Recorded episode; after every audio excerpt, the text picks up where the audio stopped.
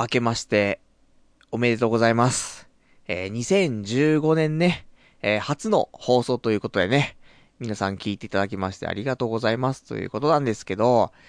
私ね、今日1月4日、まあ、新年会っていうものがありましてね、新年会終わったのが何時だろうね、結構遅かったんですね。で、今、ちょうど帰ってきまして、ギリギリ。いや、もう酔っ払ってるんですよ。もう多分、ここ6、まあね、このラジオもね、6年間やってますけども、6年間の中で一番酔っ払ってるんじゃないかなと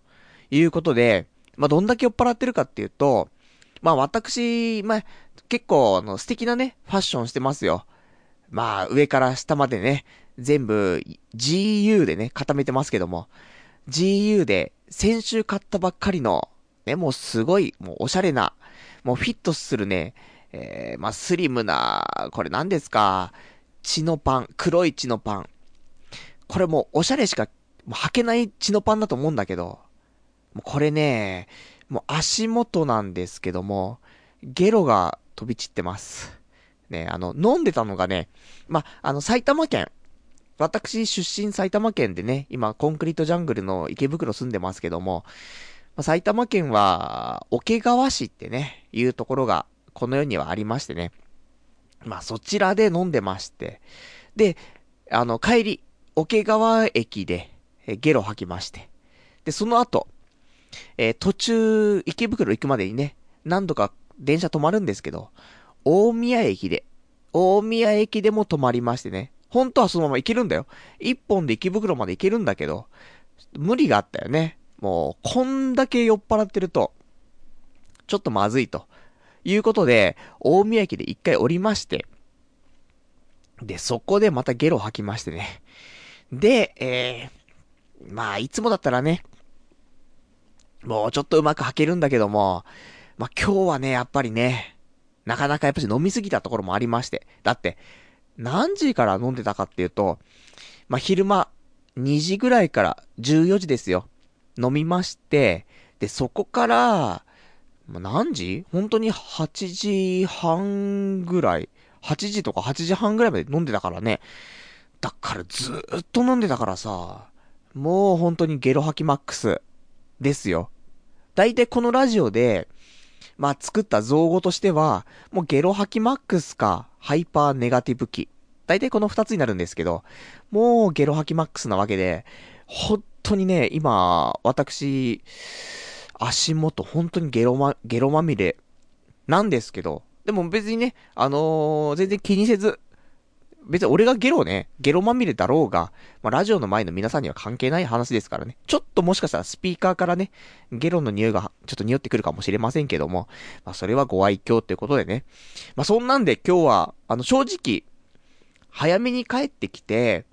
今日話そうかななんて思ってたことをね、ちょっとまとめようかななんてね、思ってはいたんですけども、そんなこともできず、正直、まあ、ゲロをしないように頑張る1時間というね、そういうラジオなんでね、あのーまあでも新年、みんな多分、三が日、酒飲みまくってると思うんでね、まあそれはもうしょうがないでしょうということでね、皆さん酒飲みながら、えー飲ん、あの、これ聞いていただけたらね、正直、本当に酔っ払ってると思うんだよね。でも、まあ頑張りましょうよってことでね、まあ新年一発目、めでたいということでね、まあ今日もやっていきたいと思いますんで、えー最後まで聞いていただけたらと思います。それではやっていきたいと思います。それでは、えー、あれ？それではやっていきたいと思いますで、その後、カットだな。ごめんなさいね。あー、もうダメだな酔っ払ってんな頑張りましょう。それではやっていきたいと思います。童貞ネット、アットネトラジー。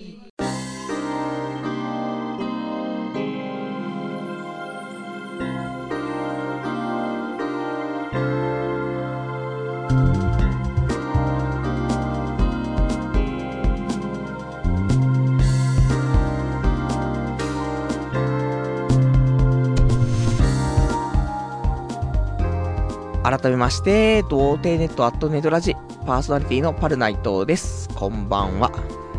まあそんなわけでね、えー、私ちょっと新年会、帰ってきて、本当に5分10分、しか経っていない状況で、ほん、先ほどまでね、ゲロ吐いてましたからね。今も、あの、私、このね、素敵な、まあ、マイハウス、池袋にありますね。こちらの、何階建てかな?よ、5階建ての、ね、鉄筋コンクリート、エレベーター付き、ね。こんな素敵なね、ちょっと我が家の方でね、ゲロを今5分前に吐いてましたからね。でもそんな中でも、このラジオはね、やっていかないということ、やっていかないといけないということで、まあ、やっていきますんでね、よかったら聞いていただけたらなということで、で、本当は今日、もう少しちょっと俺、喋りたいことが結構あって、で、本当は、お正月だからさ、みんなにお年玉をあげたいなと思って。で、お年玉プレゼント、あのー、ポケットテンガっていうさ、まあ、ポケットティッシュみたいな形しているテンガ。まあ、オナニーグッズよね。これを、できたら、3種類あるんだけど、この3種類を5名様にプレゼントしたいなって思ってたの。だけど、これをどうやってプレゼントしようかっていうのも、本当は帰ってきてからどうしようかなって考えて、このラジオでね、ちょっとお伝えしようかなと思ってたんですけども、それも何もできずにね、えー、考えもできずに放送始まってしまい、で、酔っ払ってるから多分今日話したことも全部忘れてしまってるっていうね、そんな話もありますけども、まあ、あの、今日、やりましょう。ね。えっ、ー、と、ポケットテンガ。5名様にプレゼントしましょうよ、3種類。おすすめがありますから。えーと、なんか、ドット？ね、ドットと、なんか、うーなんか、丸いのと、四角いのと、あと、ウェーブ。ね、この3種類ありましたけども、まあ私おすすめウェーブなんですけども、この3種類。これを5名様にプレゼントしたいと思います。で、プレゼントの方法については、えー、番組のお別れなかな、えー、最後のお別れのコーナーでご案内したいと思いますんでね、えー、生放送を聞いている方も、ポッドキャストで聞いている方もね、え、最後まで聞いていただければ、これはもう応募できますから、それはね、ちょっとご安心いただければと思いますんでね、え、ま、最後まで聞いていただけたら嬉しいかなと、そんな感じでございますね。それではね、えー、ま、今日も、ま、新年ということですけども、お便りお待ちしてますから、正直、何話していいかもう酔っ払ってるから分かりませんから、もうその場で、ね、あの、パルナイトに何か本音で喋ってもらいたいっていうことがあればね、酔っ払ってるから、正直今だったらもう何でも喋りますからね。お便りお待ちしてます。で、お便りの方は掲示板かメールでお待ちしてるんですけども、掲示板の場合、童貞ネットとググっていただきまして、ホームページございますので、そちらのラジ、えー、ホームページの方の掲示板だね、ラジオ用スレその6というところありますから、そちらの方にお便りいただけますか、あとはメール。メールアドレスは、ラジオアットマーク、童貞 .net、radio アットマーク、d、え、ちょっと待って。すごいね、酔っ払ってるとね。ra、ra、ちょっとね、ラジオ。すごい。ここで引っかかるんだな。radio アットマーク doutei.net こちらまでお待ちしてます。で、あとホームページ、右上のところにね、メールフォームってところありますから、こちらの方からでもメールは送れます。で、リアルタイムであればね、掲示板。で、事前にいただけるんであれば、メールでいただければと思います。まあそんな、ね、こんなで、今日はもう本当にもうズボンの裾がゲロまみれ。ね、それでやっていきますけども、まあ、新年会ちょっと私ね、はしゃぎすぎたなっていうところはあります。まあ、今回はね、あの、ゲロ吐くのがね、まあ、駅で吐いたから、すまん。本当にあの、駅員さんには申し訳ないと思ったんだけど、ただ、過去にはね、あの、その友人たちのね、家の前でゲロをね、盛大に吐いたりとか、そういうのもありましたから、まあそこよりは良かったんじゃねえかなと思ったりはするんですけども、いや、ほんとね、あの、みんなすごいよ。今回の新年会に関しては、昔俺がね、実家に住んでいた頃、まあ、エロ本屋さん、エロビデオ屋さん、まあ、よくわかんないけども、1階が全部、普通の漫画とか、小説とか、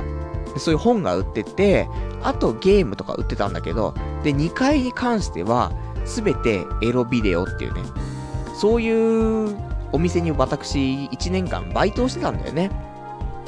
で、そのバイト先の方で知り合った、まあ友人たち、ね、その人たちと、まあ未だに交流があるんだよね。もう本当にだから21とか、そのぐらい、20から 21? いや、嘘ついたな。21から22だな。この1年間。で、働いてたんですけども。まあ、この友人たちとまだ付き合いがあるっていうのも、これまたね、あの、なかなかない話だと思うんだけども、仲良くさせていただいていって、で、未だにね、で、今日は、その中の友人のね、もう俺も34歳ですよ。22から34っていうことはもう12年経ってるわけなんですけど、12年も経ったら、もうそこでね、働いてたバイトのね、みんなも立派な大人。ということで、その、働いてたね、友人が、まあ、家を建ててさ、そこの家で、まあ、みんなで新年会したんだよね。すごいよ。俺も34歳、無職だよ。びっくりするけどもさ、そんな、俺の周りにいる人間がさ、もうほぼ結婚して子供がいるんだよね。驚くんだけど、まあ、そこで今日集まった男、ね、エロ本屋さんで働いてた男は全員で6名なんだけども、6名の中でさ、6名だよな。1、2、3、わかんないけど、多分6名だと思うんだよな。で、そこで、えっ、ー、と、嫁さん、ね、既婚者が4人いるんだよ。ここで震えるでしょもう俺も汗が止まんないんだけど、今さ。で、嫁さんが4人いる。そして、子供は、えーと、4人結婚してる中で、えーと、なんだ、まず3人、えーと、1人が子供が2人。で、1人が子供が2人で、お腹に1人。で、えー、もう1人が子供が2人で、お腹に1人。で、もう1人が、えー、お腹に1人。まあ、大変なことになってるわけですよ。ほんとね、私みたいな、もう、ちょっと童貞力マックスな人間が、もう、このね、新年会にいるっていうのが本当に不思議な状況なんだけども。まあ実際にね、まあ、お腹にいるのもね、あの、数えるとちょっといろんな人数になっちゃってわかんないけども、子供自体は6人来たんだよね。だから、男6人、で、女が4人、で、子供が6人っていうね、ちょっとわけわからない回なんだけども、そりゃ俺だってさ、酒飲むしかないでしょうよと。ね。もう、無理だから。34歳無職はさ、やっぱりちょっと、人見知りじゃない？その大人に対しても人見知りだけど、子供に対しても人見知りじゃない？ということで、6人も子供来たら酒飲むしかないじゃん、みたいな。いうところでね、まあ飲みまくってたんですけどね。最終的にはね、子供と仲良く、なんかタブレットなんかあったからさ、YouTube 見ながら、アンパンマン見ながらさ、なんかワイワイガヤガヤやってたんだけどさ、楽しいよね、本当に。ただ、あの、残念なのが、あの、皆さん、男の子が、何人 ?1、2? わかんないな。男が何人いたかわかんない。男3人か。男3人、女3人かな。子供ね、いたんだけども、どこの家庭も、トランスフォーマーを買い与えてないんだよね。ダメよと思って。本当に、あの、まあ、大体男の子って色々分かれるじゃない。まあ、車、電車、あとロボット。で、俺はね、車も電車もあんまり興味なかったんで、で、ロボットしか興味なくて、でもトランスフォーマーとか、あとマシンロボとかね、そういうのをね、私、たしなんでいましたから、まあ大体子供はロボットを与えとけばいいんじゃねえかなと思っていたんだけども、どこの家庭もロボットはね、買い与えてないということでね、もう次回は、まあ俺がロボットを持参するか、皆さんね、各家庭でね、ちょっとロボットをね、えー、買い与えていただいておくか、どっちかしていただきたいんですけども、まあそんなんでね、まあ今回は本当にもう、アンパンマン、の動画を見るっていうね、感じで終わってしまったんですけど、まあみんなね、子供ちっちゃいんだよ。何歳 ?3 歳とか4歳とかそんなもんだと思うんだけど、アンパンマン好きなんだね、やっぱしね。あの、どのご時世もアンパンマン。俺が幼稚園の頃だって、アンパンマンあったんだよ。あのね、俺がね、幼稚園の年少さんの頃、3歳かなの頃も、アンパンマンの、なんつうのかな、あれは。あのー、絵になっているやつ、ね、なんか、あんじゃん。もう、ダメだな。紙芝居的なやつかな。絵になってる紙芝居、カラーのやつなんだけど、そのね、アンパンマンのやつが、うち、あったからね、多分今も実家帰ったら、残ってると思う。だから、本当にそれ考えてみる。30年前じゃない。30年前からアンパンマンってあって、その頃から俺のね、心もわしづかみしつつ、で、今の現代の子供の心もね、わしづかみにしてるっていうね、すげえな、アンパンマンと思って。で、どんどんどんどん新しいなキャラが出てるじゃない。全然わかんなくてさ、子供たちに教えてもらったよね。俺よくわかんない酔っ払ってるからさ、お、これアンパンマンじゃん、つって。で、カレーパンマン出てくると、カレーパンマンじゃんって、カレーパンうまいよね、つって、カレーパン好きみたいな。そんな話をしてさ。で、こ、これ誰？みたいな。あ、これメロンパンナちゃんだよ、みたいな。あ、これメロンパンナちゃん、知ってる？みたいな。まあ、そんなんで、まあ、適当にお話をしていてね。まあ、俺も、心はさ、子供じゃないこ、どんだけ髪の毛が剥げ上がって、ね、おっさんになったとしてもさ、やっぱり心は子供のままで頑張ってますから。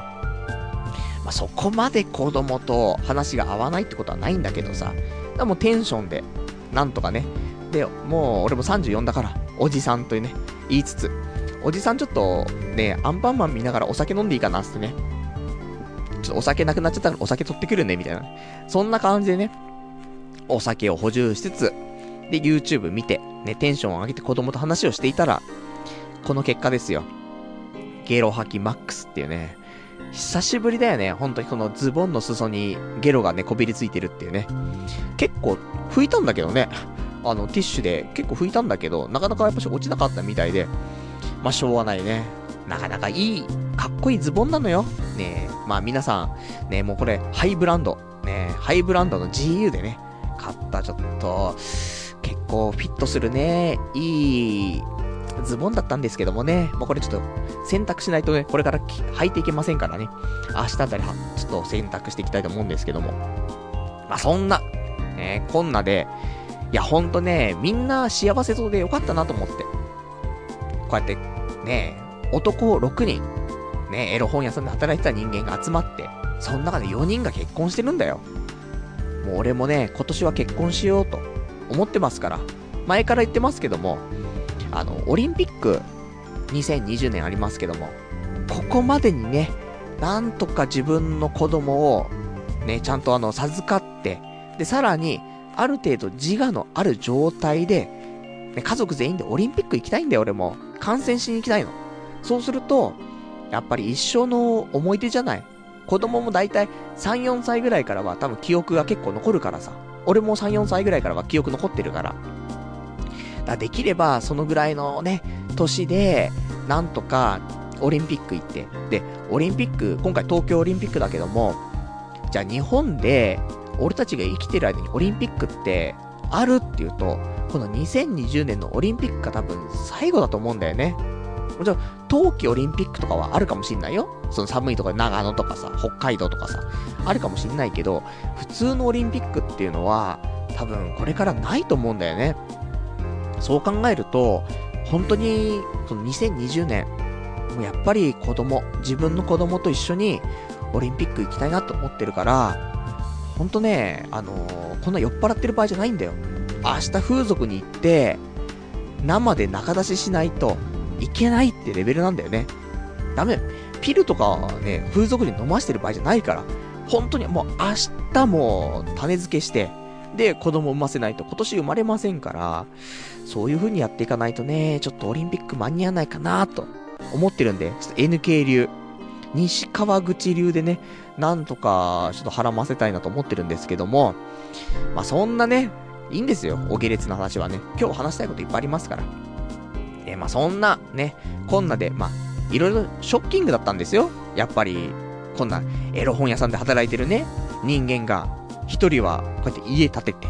で、一人はまた家建てて、で、一人は、なんだろう、マンション買って、ね。まあ、そんな、ね。で、一人は、賃貸なのか？賃貸、借家で戸建て借りててとか。そんなんだからね。もう俺も30今年で4で、ね、えー、今年35になっちゃうんだよね。だからもう本当に今年、なんとか、もう女性と知り合って、彼女作って、結婚して、子供を産ますと。ね、本当にそれで頑張りたいなと思ってますから、まあ、そんなね、えー、年末ぐらいにはね、子供生まれましたみたいなね、そんな報告したいなと思ってるんですけども。まあ、そんな感じのね、え、私、ちょっとゲロをね、吐きそうなところ我慢しながら喋ってますけども、そんなんで、今日は、まあ、新年一発目の放送ですからね、まあ、いろいろとお話ししたいことはあるんですけど、やっぱり、まず、一発目に話したいことは、今年の抱負？お話ししたいなと思って、去年はさ、2014年、抱負、まあ、決めてね、1年間取り組んできましたけども、この抱負というのが、形にするっていうね、ちょっとかっこいいでしょ？形にするっていう、まあ、抱負だったんだけども、まあ、それでね、なんだかんだで東京マラソン完走して、で、あとはなんだろうな、まあ、自転車買って、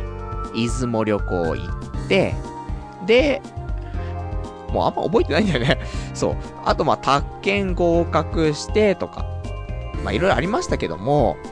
まあ、いろいろ形にはしてきたんだよね。で、やっぱりそういう一つ目標があると、結構それを意識して1年間行動したりするから、今年もちゃんと抱負をね、決めてやっていきたいなと思ってはいるんですけども。で、今年、いくつか候補があるんだよ。ただ、この酔っ払ってる状況で、抱負を決めるの怖いなと思ってるんだけど、まあ、ここで決めちゃえばね、あともう1年やるしかないんで、ね、やっぱしラジオ的にも、ちゃんと決めないといけないじゃないということで、いくつか候補あります。で、この候補、まず挙げていきたいと思うんですけども、えー、2015年、抱負。抱負候補ね。その1、学ぶ。っていうね、候補。まあ、結構その、何々をするとかっていう抱負だと、ちょっと格好悪いじゃない。こういう、なんか、そういうちょっと、なんか、お題的な、今年の抱負はね、何ですかって言われて、学ぶです。え、学ぶとはどういうことですかって言われて、学ぶというのはこういうことですみたいなさ、そういうちょっと回答をしたいじゃない？俺がね、まあ、今の無職ですけども、いつかね、面接とかしてさ、で、転職する場合ね、面接官から聞かれるかもしれないから、その時に聞かれた場合、ちょっとかっこよく言いたいじゃないと。ね。あなたの今年の抱負は何ですか？形にするです。形にするとはどういうことですか？みたいな。言われたいからさ。そういうことで、今年2015年に関しては、学ぶ。でもさ、学ぶっていうのも、いろいろあんだけど、まあ、ここ35歳にね、なる年になってさ、ま、今更学ぶってどうなのってあるんだけど、いろいろあんのよ、学びたいこと。例えば、俺まあ、あんまり字が上手くないから、ペン字。これを学びたいなと、ちょっと思ってたりはするの。とか、あとは、なんだかんだホームページ作ったりとか、まあ、これから例えばチラシ作ったりとかね、あと名刺作ったりとか、まあ、そういう印刷物作ったりするこのこともあるかと思うから、その DTP っていうさ、まあ、パソコンでね、その印刷物作ったりとか、そういうするスキルをつけたりとかもしたいなと思ってるし、あとはちょっと、まあ、おこがましい話なんですけども、このラジオね、私も6年やってますよ。今年7年目。なので、まあ、あわよくばなんですけども、ね、これは趣味でやってるラジオですけども、まあ、もし、このラジオが、お金が発生するようなことがあれば、それはそれで嬉しいじゃない。このラジオが仕事になるようなことがあれば嬉しいじゃないということで、ちょっとラジオパーソナリティの学校じゃないけども、そういうスクールだったりとか、セミナーだったりとか、ちょっと顔を出してみたいなというのもあるんです。ねまあ、あわよくばですよ。そんな、このね、今こうやって聞いてもらってますけども、そこまで、あの、面白いラジオではないかもしれないですけども、私も30、今年で5歳、今無職、なりましたよ。ね、12月31日でね、職が終わりましたからね。もう1月1日から無職なんですけども、多分このタイミングしか、そういうのチャレンジできるっていうのはないと思うんだよね。なので、まあそういうのもチャレンジしたいなとは思っているので、今年はちょっと学ぶっていうことも一つ考えたいなと思ってるのね。だから、ペンジ DTP ラジオとか。あとは、えー、もう一つ候補としては、規則正しい生活っていうのをちょっと考えてはいるんだけども。これ本当に俺中学校2年生ぐらいから全く規則正しい生活ができてなくて。ほんとひどいんだよね。もう中1、まあ、小学校4年生かな。この辺からやばいんだけどさ。その深夜のラジオとかね、そういうのを聞き始めちゃってさ、結局、規則正しい生活ずっとできてないんだけど、で、特に中学校入ってからがね、やばかったんだけどさ、なんだかんだで寝るのがやっぱ3時ぐらいとかね、なっちゃってたりとかしたので、そっからここ、あと20年ぐらい、ずーっとそんな生活してるから、まあ、いいのよ。3時とかに寝るのは、正直セーフなんだよね。体、体的にも、ギリギリなんだけど、今、あの、このね、私、12月の20、まあ、正直なところ、12月27日が最後の勤務だったんだよね。で、そっから、有給があったりとか、普通のね、休暇があったりとかして、で、えー、まあ、12月31日で終わるんですけども、なので、実際は、もう28日からお休みなんです。なんでもう1週間ぐらいお休みがあるんですけども、何もしてないんだよ。全く何もしなくて、で、まあ、携帯いじったりとか、ネットしたりとか、そんなんで1日が過ぎてしまって、で、寝るのは、そんなささっき言ったね、中学生の3時とかじゃないですよ。もう超越して、朝の7時とか、まあ、7時がデフォかな。ん で、ちょっと行き過ぎると10時とか11時とか。まあ、朝だよね。もう日が出てるんだけども。そんなんで、もう、だこうやってね、仕事がないってなると、気が緩んじゃってさ、やっぱりもう朝方寝ることになっちゃうんだよね。なので、やっぱりある程度規則正しい生活、まあ言っても、まあ2時とか3時とか、だけども、そのぐらいね、寝れればさ、午前中起きられるじゃない。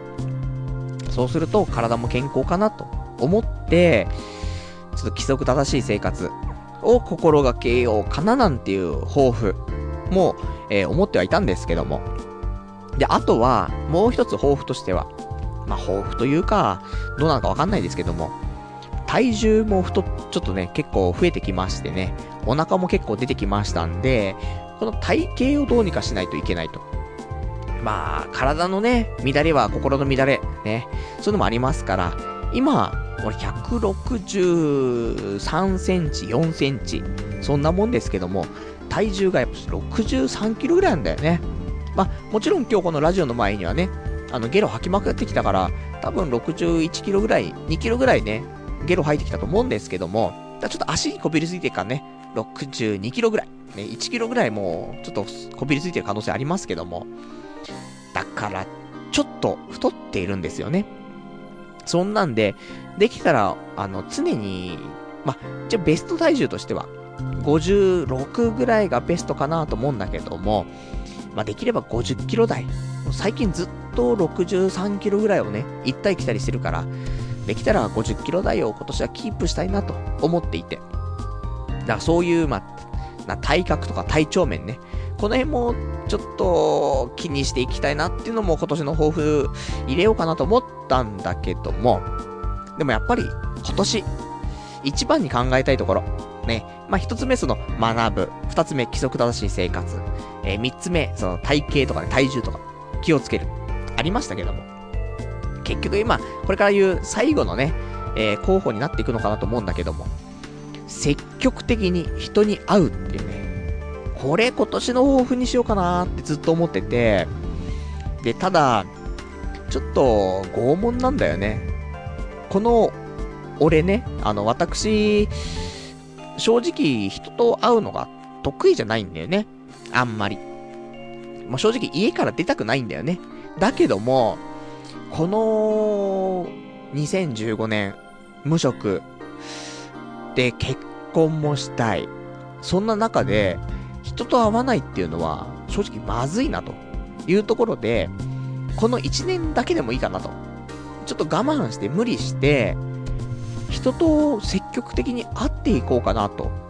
思っているんですよ。まあ、なので、一応今日もね、新年会、人といっぱい会ってきましたから、人見知りの34歳が子供たち6人ぐらいと会ってきましたから、ちょっと震えた、震えながらですけどもね、まあそういうのもありますから、ちょっと積極的に人に会うっていうのを今年の抱負にして取り組んでいこうかなと思っているわけですよ。だから、まあこうやってね、ラジオもやってるから、そのラジオのオフ会やったりとか、あとは、まあそうだね、他に、まあこのラジオ、まあ、な、ちょっとできたらね、そういう、ちょっと、まあお金が儲かるようなお話にならないかななんて思っているので、まあそういうのもね、なんかアドバイスしていただけるような人と会ったりとか、あとはもちろん、女性、ね、前にね、先月ですけども、12月末に、ボルダリングコンっていうね、婚活行ってきましたから。本来であれば、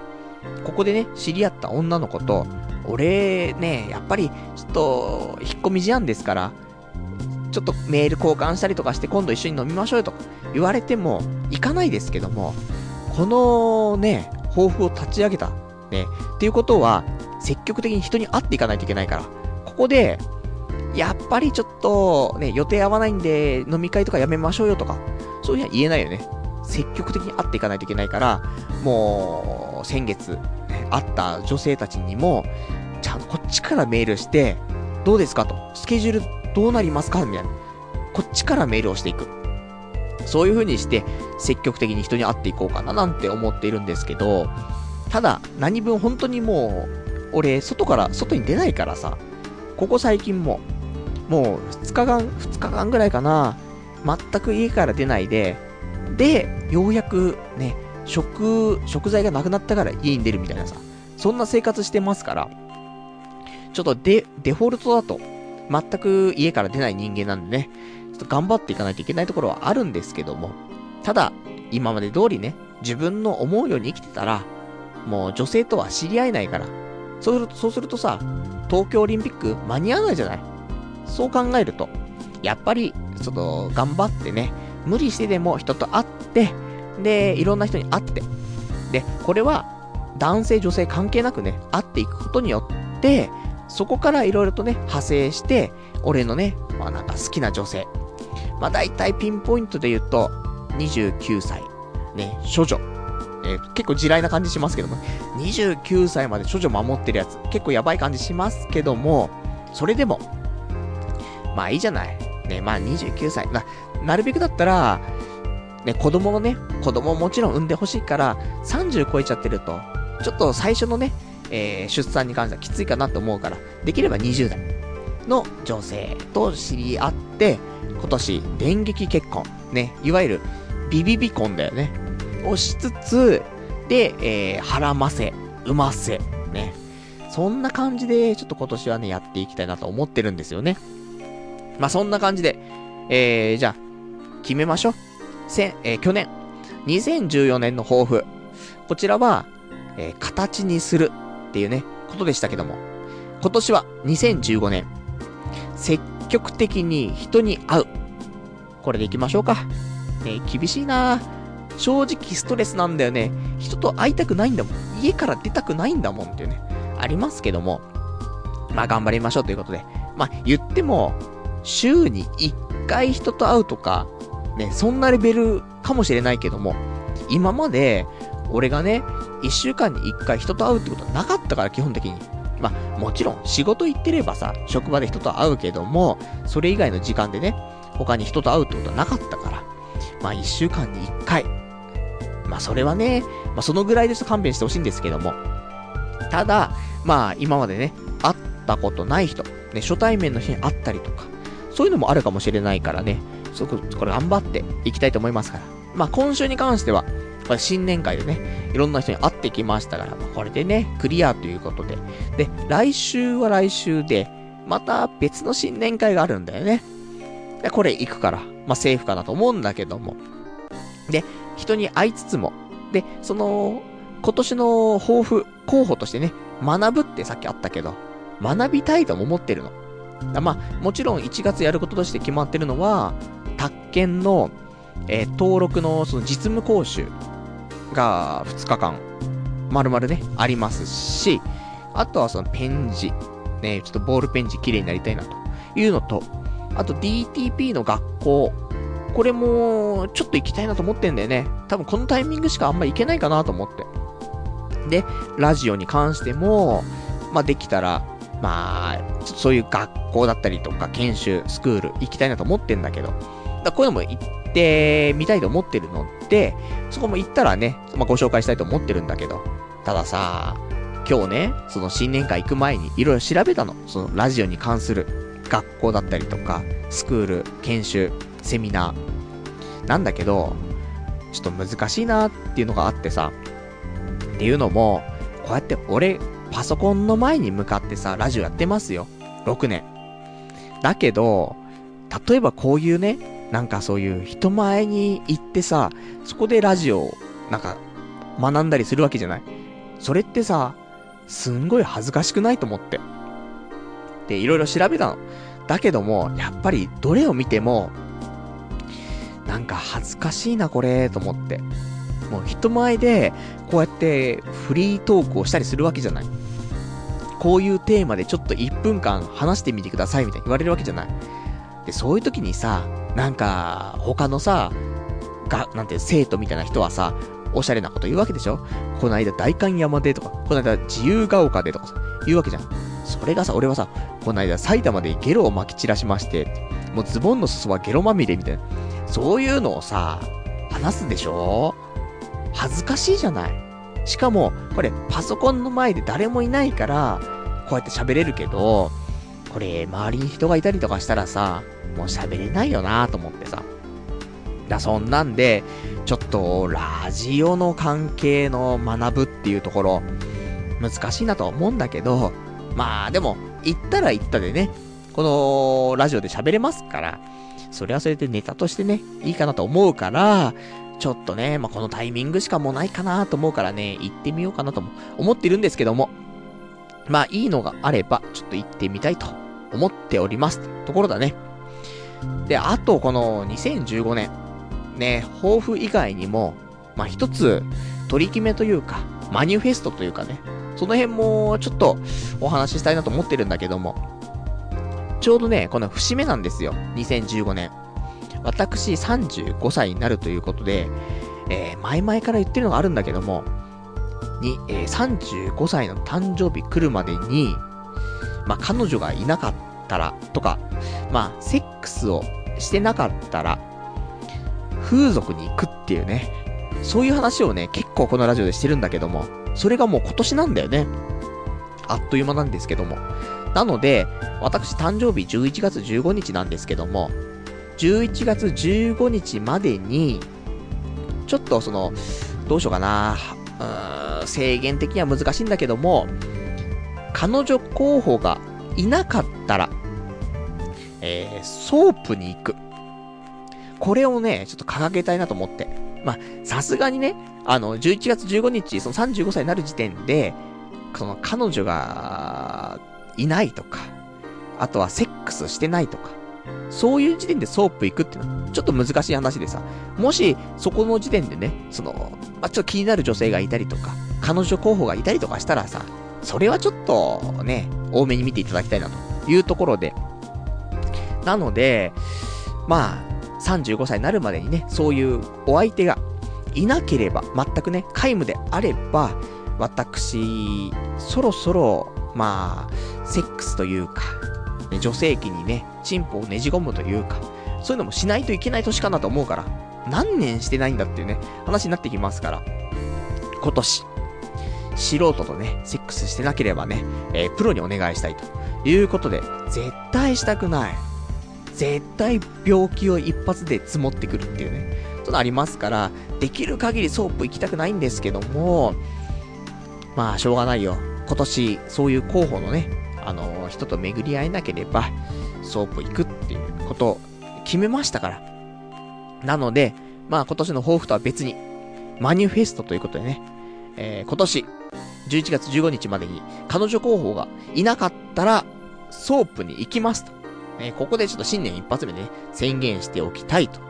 いうところでございますな。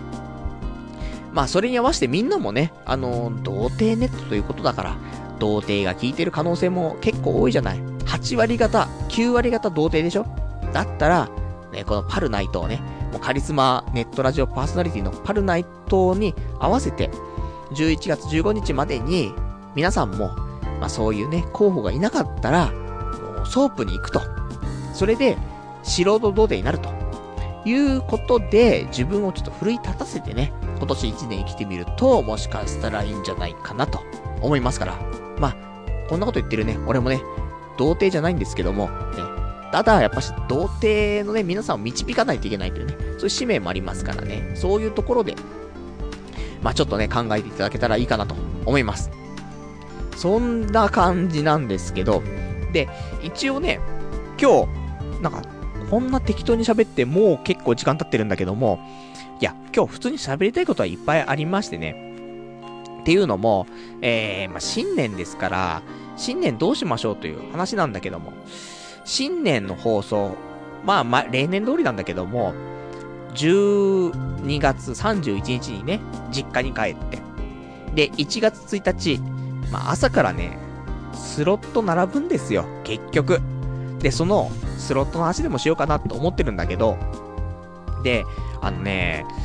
正直、あの、さっきね、その、飲んで家帰ってきてからいろいろ計算しようかなと思ったんだけども、まあ、すぐね、ラジオが始まってしまった部分もあって計算してないんでね、ちょっと皆さんが計算していただけたらありがたいなと思うんだけども、まあ、朝一番、その、じ、地元のね、幼馴染と一緒に、えー、まあ、朝からパチスロ行きまして。で、ほんと去年ね、あの、パチスロ全然行ってないんだよね。5月ぐらいで辞めてしまって、そっからはもう一回も行ってなくて。まあ、宅建のね、勉強がありましたからね、ちょっと行けなかったところあるんですけど、そんなんで、パティスロやめてたんだけども、まあ、やっぱりさ、年に1回のね、ちょっとお祭りかなというところと、じゃあ1月1日、パティスロ以外何すんのって言うと、何もすることねえってね、ありまして、じゃあパチスロやっぱし行くしかねえな、ということだったんだけども、で、今回、えー、朝一番、まあ、いつもだったら、あの、整理券とかまでね、えー、もらうぐらい早く行くんだけども、まあ、バタバタしちゃいましてね。で、結局、整理券とかもらわず、普通に一般みたいな感じで並んだんだけども、今年は人が少なかったね。いつも例年だったらね、そのスロット屋さん40人ぐらい並んだりするんだけど、今回多分、整理券もらったのは20人ぐらい。しかいなくて、だから普通に、あのー、30番目ぐらいで普通になら、なんていうの入れてさ。だから、なんだろうな、並ぶ必要なかったなっていう感じだったんだけども。で、何打つかって話なんだけど、ね、正直、俺もパチスロの話すんの、もう半年以上ぶりだから、で、正直、この、今日話した内容の後、ね、多分もう、また次のお正月になるまでパチスロの話ないかと思いますから、パチスロ好きの皆さんね、ここをちょっと噛み締めて聞いていただきたいと思うんですけども。まず、朝一。いろんな台があるんだよ。新台もあるし、結構ね、あの人気の台もあったりするんだけど。まあ、そうだな。俺もあの、えー、ミリオンゴッド、ハーデスね。えー、それをちょっと打ちたいなと思ってたんだけども、友人がね、その、ハーデス打ちたくないと。いうことで、ハーデスはじゃあちょっとやめようと。いうことでね、えー、バラエティコーナーに行きまして、で、私、広角機動隊。ねまだあるんですね、こんな台がね。広角機動隊、朝一でなら、あの、座って打ちましてね。なんで朝一で広角機動隊打つんだって話なんだけども。まあ、これが、全然全然出なくてね。え、投資が2万2千円。で、ちょっと出て、出たのいくらぐらいかな ?4500 円ぐらい出たのかな？で、そこでやめて。で、えー、これダメだと。で、次の台行こうと。もう、隣に座っていた友人もね、全く出ないから違う台行ったからさ。じゃあ、もともと打ちたかったね、ハーデス打ち、打ちたいなと。いうことで、ハーデス座ってマイナス1万3000円。そこから、打ったことないシンデレラブレイド2、14,500円。で、その後、打ちたかった化け物語。ね、化け物語好きなんだよね。あの、アニメは見てないんだけども、スロット、ね、あの、ハッピータイム、ね、好きなんでね、えー、マイナス16,000円。で、最後に、まあ、友人が結構ね、あの、フィーバーしてたから、それで待ってなくちゃいけなくて、ジャグラー打って、マイナス3000円ということで、これ計算するといくらだね ?6 万円ぐらいになるのかな？ね、そんな、ね、負けてしまいまして、新年一発目。まあ、私12月の31日までは、一番なんだかんだ言って派遣社員だったんですけども、1月1日からね、無職ですから、無職1日目、スロットで6万円負けるっていうね、ゴミカス野郎なんですけども、まあ、そんなね、えー、新年始まりということで、いいんですよ。6万負けて、ね、たとしても、もうこれから1年間スロットしませんから、そう考えると、まあ、月5000円。で負けたと考えれば12、ね、12回で分けたらさ、6万割る12ですから。もうそしたら、毎月5000円。負けたと考えて、で、1年分と、いうことじゃないですかと。いうことでね、まあ、今年の負け、すべて、もうこれで1回で終わらせたということでね、でもスロットしませんからね、次のお正月までしませんということで、まあ1年分のちょっと負けをしてしまいました。無職ですっていうね。そんなね、新年一発目ですかね。で、あとはね、その、まあ、今日でね、えっ、ー、と、無職はもう4日目。ね、1日から1、2、3、4日目なんですけども、まあ、休み自体は、12月のね、27が最後だったから、28日から、もうずっと休みですから、28、29、30、31、1、2、3、4と、もう4連休目。じゃじゃじゃ、8連休目。ね。8連休目かつ、無職4日目、4日目ということなんですけども。まあ、このね、1週間、どういう風に過ごしてたのって、そういう話もしたいと思ってるんだけども、まあ、無職、あのー、無職1日目というか、まあ、連休1日目。これはもう日曜日だったから、先週ね、ラジオしまして。で、2日目、えー、29日に関しては、これ珍しくね、あのー、そのパチスロ行った幼馴染1日に行きましたけども、12月29日もね、あのー、ちょっと飲み、飲み会というか、ちょっとお酒をね、飲みに行きまして。この友人も、もう、俺よりも家から出ないタイプの人間でね、もうそうそう外で酒飲んだりとかしないんですけども、こんなね、俺が無職だったりとか、で、その友人がね、たまたま休みだったりとか、そういう機会なかなかないからということでね、もう本当に何年ぶりでしょう。4、5年ぶりに、外でね、えー、外でちょっとお酒を飲んだりとかしてね、29日。で、30日は、あの、二日酔いかな。一日中寝ていた感じ。もう、ご飯とかも24時間に1回ぐらいのね、そんな感じ。で、31日は夕方に起きて、で、実家帰っ、で、えー、そのまま寝ないでパチスロ行って、で、家帰ってきて、で、まあネットして寝るみたいな感じで、31から1日に関してはね、30何時間ですかね。33、4時間は起きてたかなと思うんだけどね。もう34歳で、そんな、夜寝ないとかね、結構体がきついんですけども、まあもう習慣ですからね、まあ大丈夫ということで。で、えー、1月の2日に関しては、もうひたすら漫画を読むっていうね、そういう生活。もう無職だから、お金使えないから。で、どうしたら楽しい人生を送れるのかなっていうと、漫画を読むっていうのが一番コスパいいかなっていうことで、私近くのね、ツタヤがね、漫画レンタルしてますから、これお借りして読んだりとか、で、2日、3日、ね、これも漫画読んで、で、今日は新年会と。で、ラジオありますと。そんな感じの1週間。正直全く何にもしてない。基本的に寝るのが朝やっぱ7時ぐらいで、起きるのが17時ぐらいが毎日続いてるっていうね。そんな感じなんだよね。もうひどいもんなんだけども。で、一応、あの、漫画、読んだ漫画ね、これちょっとおすすめしたいなっていうのがあるんで、これもご紹介なんですけども、あの、先週もちょっと言いましたけど、ラインナップ。えー、デストロイっていうね、漫画が借りましたよって話したんだけど、一応、正式名称、デストロイレボリューションっていうね、漫画なんだけども、これ、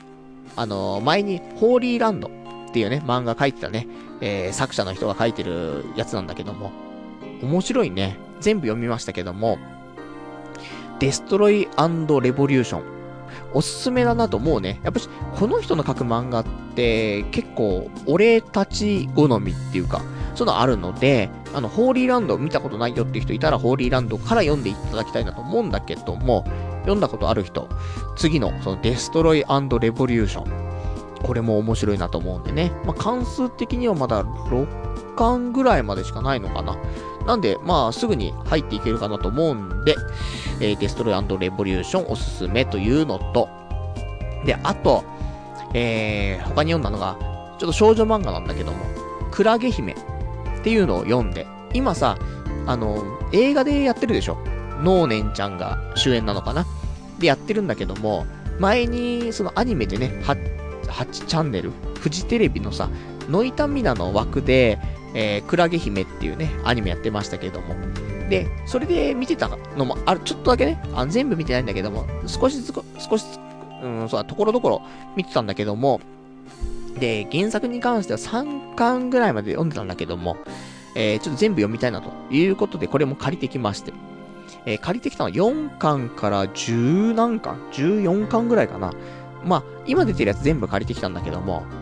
クラゲ姫面白いよね。まあ、読んだことあるよって人もいると思うんだけども、ちょっと少女漫画っていうところで、あのー、ちょっと、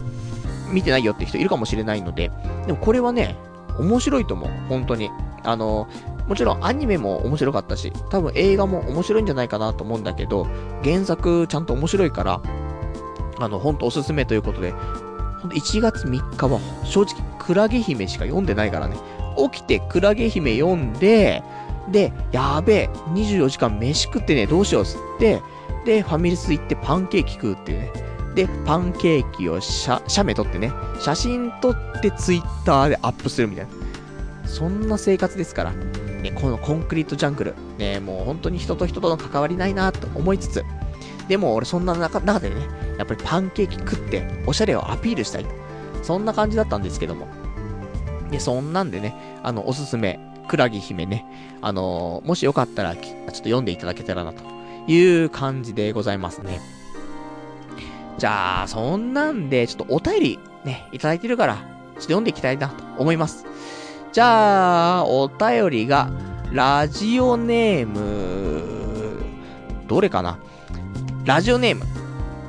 えー、47番さん。めっちゃ辛そう。大丈夫？っていうね、お便りいただきました。ありがとうございます。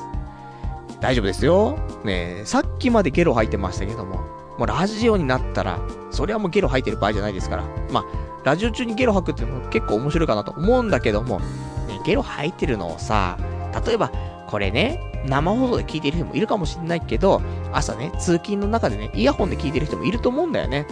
で、明日からさ、もう新年一発目の出勤かもしれないじゃない。そんな中で私、ゲロ吐いてる放送できないじゃないですか、ということで我慢してますから大丈夫ね。ラジオ始まっちゃったら大丈夫だけども。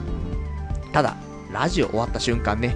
えー、ゲロをね、ちょっと撒き散らす可能性ありますから。で、これ以上な、このズボンの裾をね、ゲロまみれにしたくないなってありますからね。まあ、我慢していきたいと思います。えー、あとは、えー、ラジオネーム、ベルさん。パルさん、明けましておめでとうございます。かなりの酔っ払い放送ですね。自分も缶ビールでも飲みながら聞くかなというね、お答えいただきました。ありがとうございます。そうね、今日の放送は本当に缶ビールとか片手にね、持って聞いていただいた方がいいかなと思うんだけども、まあ、そんなこと言いつつもね、もう結構もう喋っているのでね、皆さん出来上がってるかなと思いますけども、俺がね逆にね、ちょっと先がね、ちょっと抜けてきたところありますけども、まあそんな感じなんでね、あのー、まあ、酒でも飲みながら聞いていただく、そんなレベルのね、今日の放送かなと思いますんでね、えー、よかったら、ちょっとね、こんなおつまみレベルでね、聞いていただけたらと思います。あとは、ラジオネーム、えー、まち、まみちさん。パルさん、いつも楽しく聞いています。ちなみに今年は結婚するんですか？って、お答えいただきました。ありがとうございます。結婚しようか。ね。ビビビ婚が今年はあると思いますから。結婚しますよ、多分ね。てか、しないとまずいんだって。その、東京オリンピックにも本当に間に合わなくなっちゃうからさ、今年結婚。まあ、結婚しなくても子供だけは、みたいな。ね、ちょっと順番逆ですけども。あとね、やっぱり、親孝行ってわけではないけど、これはまあ、その、二次的なね、副産物であるけども、まあ普通に結婚したい子供の欲しいってそれはもと、もともとあるね、希望なんだけども、それをすることによってさ、親孝行にもなるじゃない。やっぱりね、今回実家ね、やっぱしお正月帰ってさ、やっぱ話したのよ。その親とさ、少し気持ちね、気持ち程度お話ししたんだけども、まあ、宅建今年受かりましたから、国家資格ですよ。ね、俺みたいなクズ人間が受かったということでね、まあみんな万歳万歳なんだけども、ただ、12月31日で仕事を辞めるっていうね、話は、まあ、親にはちょっとしていなかったわけでさ。で、実家帰って、で、ご飯食べながらね、ご飯も、もう俺の好きなものをいっぱい作ってもらったの。俺もう、じゃがいもが好きだからさ、今回は、まあ、肉じゃが、あと、ポテトグラタン、そして、なんか、じゃがいもとひき肉のね、なんか炒めたやつみたいな。まあ、ちょっとリクエストしたのあってさ。で、実家帰ったらね、ちゃんと作ってくれていてさ、美味しくいただいたんですけども、で、それ食べながら、実は、ってちょっと言ってなかったんだけど、12月31日で、私、派遣会社ね、勤めてましたけども、これやめますと。ね。なので、あと数時間したらね、無職になっちゃうんですと。そんな話しましたから。ねそうしたら、まあ、親もね、あ、そ、そうなんだ、みたいなね。そういうのありましたけども。なので、やっぱり親孝行したいじゃないと。いうのもあるじゃない。なので、まあ、仕事の部分でも親孝行したいなと思うんだけども、そういうプライベート。ね、やっぱし俺も女気がないと。そういうのを、親にはね、ちょっとちゃんと察知されてますからね。まあ、彼女を連れて行く、ね、実家に連れて行くとか、まあ、そうだな。やっぱし子供ができて、子供を連れて行くとかね。そういうのをしないと、親孝行にならないかなと。ね、ありますからね。今年は結婚したいなと。ね、ちょっと正直思っているところありますから。いいんだよ、もう。明日でもいい。ね、明日、たまたまね、俺がもうちょっと、もう二日酔いでやばい。二日酔いのなんか、なんか薬ねえかなドラッグストアに行った時に、ドラッグストアでレジやってる女の子に、あれ？ビビビ結婚しませんか？みたいな。それあるかもしんないから。そしたらね、可能性としては今年結婚全然あるし。で、ビビビしたらさ、もうその日ね、これからうち来るっつって。ね、行く行くっつって。じゃあセックスするって。やるやるっつってね。で、じゃあパコパコっつって。行く行くっつってね。で、ドピドピっつって。もう、俺酔っ払ってんのかなね。そんなんで腹ましてしまったらさ、今年中に、とつき10日ですからね。もう子供生まれますから、今年結婚プラス出産。そしたら、2020年、ね、子供は4歳とかなってますからね。4歳だったら結構記憶残るからさ。東京オリンピック、問題ないよね。やっぱね、東京オリンピック、子供と行きたいよなって思うんだよね。ないから、本当に。もう、今、結婚している人、子供いる人、あんまりオリンピックと興味ない人いるかもしれないけど、できたらね、行ってほしいなって思う。あの、なんでもいいんだけどね。た、例えば、そうだなもう、全然外野席みたいなところでもいいと思うんだけど、すげえ遠くにね、なんか、選手がいるとかでもいいと思うんだけど、そういうところに行ったとかって思い出って、絶対覚えてると思うんだよね。もうその、なんだろうな、ディズニーランドとか、そういうレベルで覚えてると思うんだよね。行ったことあるなーみたいな。それって多分、結構印象に残ることがね、やっぱり記憶にも残るかと思うから、ぜひ、オリンピック、まあ、もしね、まあ、俺は基本的にこのままね、あのー、トントン拍子で、女とも知り合って、セックスもして、子供を生まれてね、で、オリンピック、家族でね、行くとは思うんだけども、行けなかった場合、みんなには行ってほしいんだよね。なんとか俺の代わりにでもいいからさ、ちょっと行って、思い出をね、えー、作っていただけると、子供もね、やっぱり、あんま覚えてないかもしんないけど、まあ、長年ね、生きてきて、20歳、30歳になった時に、昔、なんか家族でオリンピック行ったことあったよね、みたいな。言われると、なんか、連れてってよかったな、みたいな。なると思うんだよね。まあそんなね、ところありますから、まあ、頑張ってみんなでね、まあ、オフ会しましょうじゃん。ね、2020年、オリンピックオフ。ね、あの、参加条件は、奥さん、子供、ね、これいること条件ですからね。みんなも頑張って、ね、結婚して子供を作っていただけたらと思います。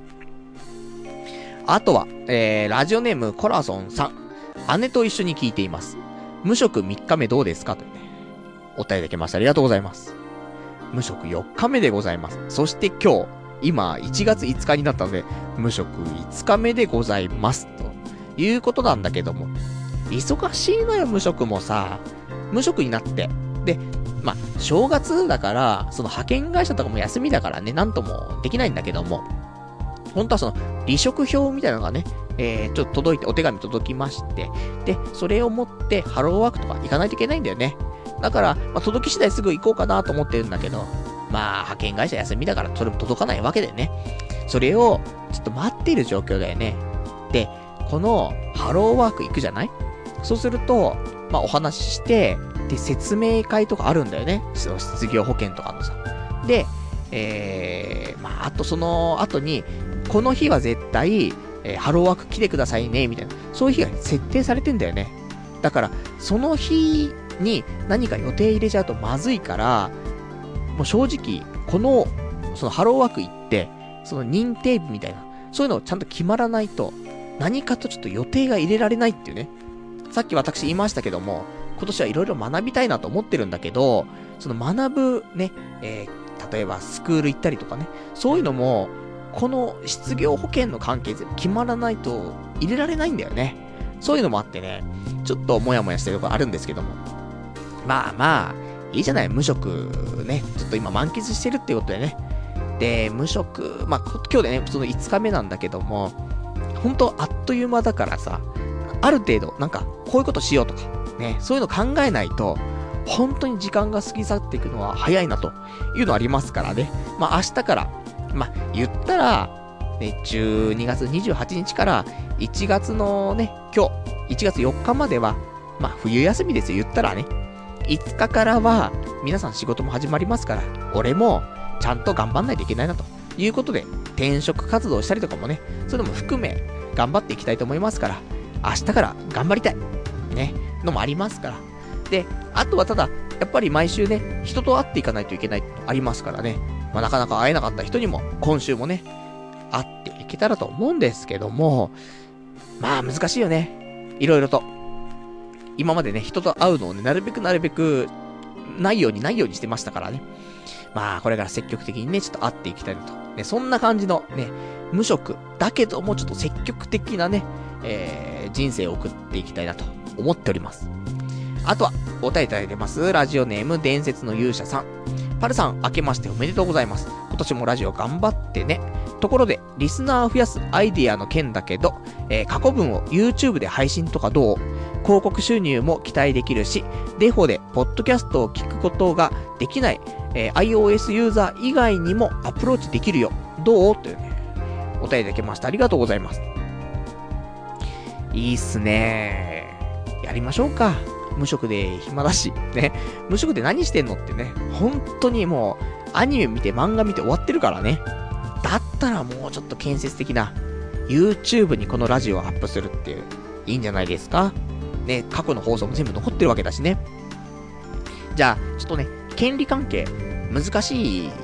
回の放送もありますから、ちゃんとこの BGM がね、あの、オリジナルになって、ね、その放送から YouTube アップしていきましょうか。そしたら、みんな聞いてくれるのかな？で、再生数上がれば、俺も YouTuber としてお金がもらえるのかな？みたいなところありますけども、多分な、やっても再生数なんて、言って100とか200とかだと思うんだよね。まあ、それでもね、わかんないから。どこで爆発するかもね、わからないですし、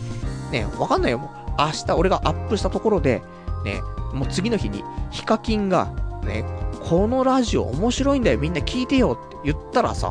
もうヒカキンリスナーがみんな、ね、ヒカキンチルドレンが聞き始めるわけじゃない。で、聞いて、何このクソラジオってコメントいっぱい書かれて、俺も落ち込んじゃうみたいな流れあるかもしれないけども、再生数さえ上がれば、ね、お金もらえるかもしれませんからね。じゃあちょっと YouTube、ね、えっと、ラジオ音源でいいのかな？ちょっと上げたいと思いますから、あのー、皆さん、よかったら、で、このポッドキャストでも、生放送でも聞いていただいて、さらに YouTube でも聞いていただけると嬉しいかなと思っております。あとはお便り、ラジオネーム小山さん。内藤先生、新年明けましておめでとうございます。かなり苦しい体調の、えー、体調の状態で生放送とは、その根性には頭が下がります。今年もラジオを楽しみにしています。そろそろ、えー、しかし、そろそろゲロまみれにならないように、大人の飲み方をしてくださいねというね、お便りいただきました。ありがとうございます。ほんとね、ちょっと酔っ払っちゃったよね。久しぶりにゲロ吐いた。まあ、久しぶりじゃないよね。半年ぐらい前にもゲロ入ってましたけども。その時は、結局俺がゲロ吐くって、いつもどういう状況なのっていうと、慣れない場所で酒を飲むとゲロ吐くんだよね。その、半年ぐらい前も、あのキャバクラだよね。キャバクラまで、まあ、キャバクラ行く前、1次会があって、2次会キャバクラ。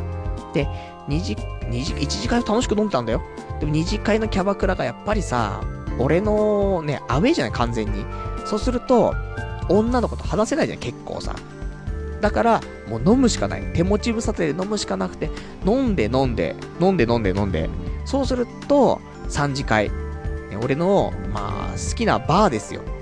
もう本当に俺が唯一行けるバーで、で、アニメの話もできるバーなんだけども、ここでゲロ吐くっていうね。唯一行けるところでゲロ吐くとかないでしょ、みたいな。ところありましたけども。まあそれがね、やっぱり最後のゲロ吐きで、新年一発目、ね、ゲロ吐きということでね。まあ今日も、まあ、もちろん、その、来てたね、人たちはみんなホームなんだよ。その、もともとね、一緒のバイトしてたりとかさ。で、その人たちの奥さんとかも、まあ仲良くさせてもらってるから、俺結構みんな好きなんだけど。ただ、子供たちがな、もう俺子供たち、ちょっと、怖いんだよね。ほんと人見知りだからさ。今までも子供たちと結構会ってんだよ。だけど、ほぼ挨拶とかしたことないんだよね。そんな中で、今年は酒入れてどうにかするぞということで、まず酒飲んで、で、ね、大人の力をね、見せつけようと思ってさ、あの、子供たち6人いるけどもさ、一人一人にお年玉あげて。ね、びっくりするでしょ？無職なのにお年玉みたいな。ね、まあ言っても一人1000円なんだけどもさ、1000円渡してさ、暗い暗いって、大人はお金なんじゃとね、お金いるかっつってね、もうそういうことを言って。で、渡しつつ、で、今まで全く交流をね、してなかった子供たちとさ、あのー、なんか、その家にあったおもちゃとかで遊んだりとかさ、まあ、俺自体がね、おもちゃとか好きだからね、実家とか帰ったら、本当にもう、ちっちゃい頃から使っていたおもちゃとかも全部捨てないで取ってあるからさ、おもちゃ好きなんだよね。なんで、もう子供たちとおもちゃで遊んだりとか、YouTube。ね、YouTube もアンパンマン見てたって言ったけど、もう、俺もちゃんとね、えー、その、まあ、このネットをね、まあ、結構やってる人間ですから、ちっちゃい子供たちにもね、いろいろ教えないといけないなということで、あのー、みんなアンパンマン、アンパンマンって言ってんだよ。だけど、あ、アンパンマン？いや、わかんないけど、初音ミク見るみたいな。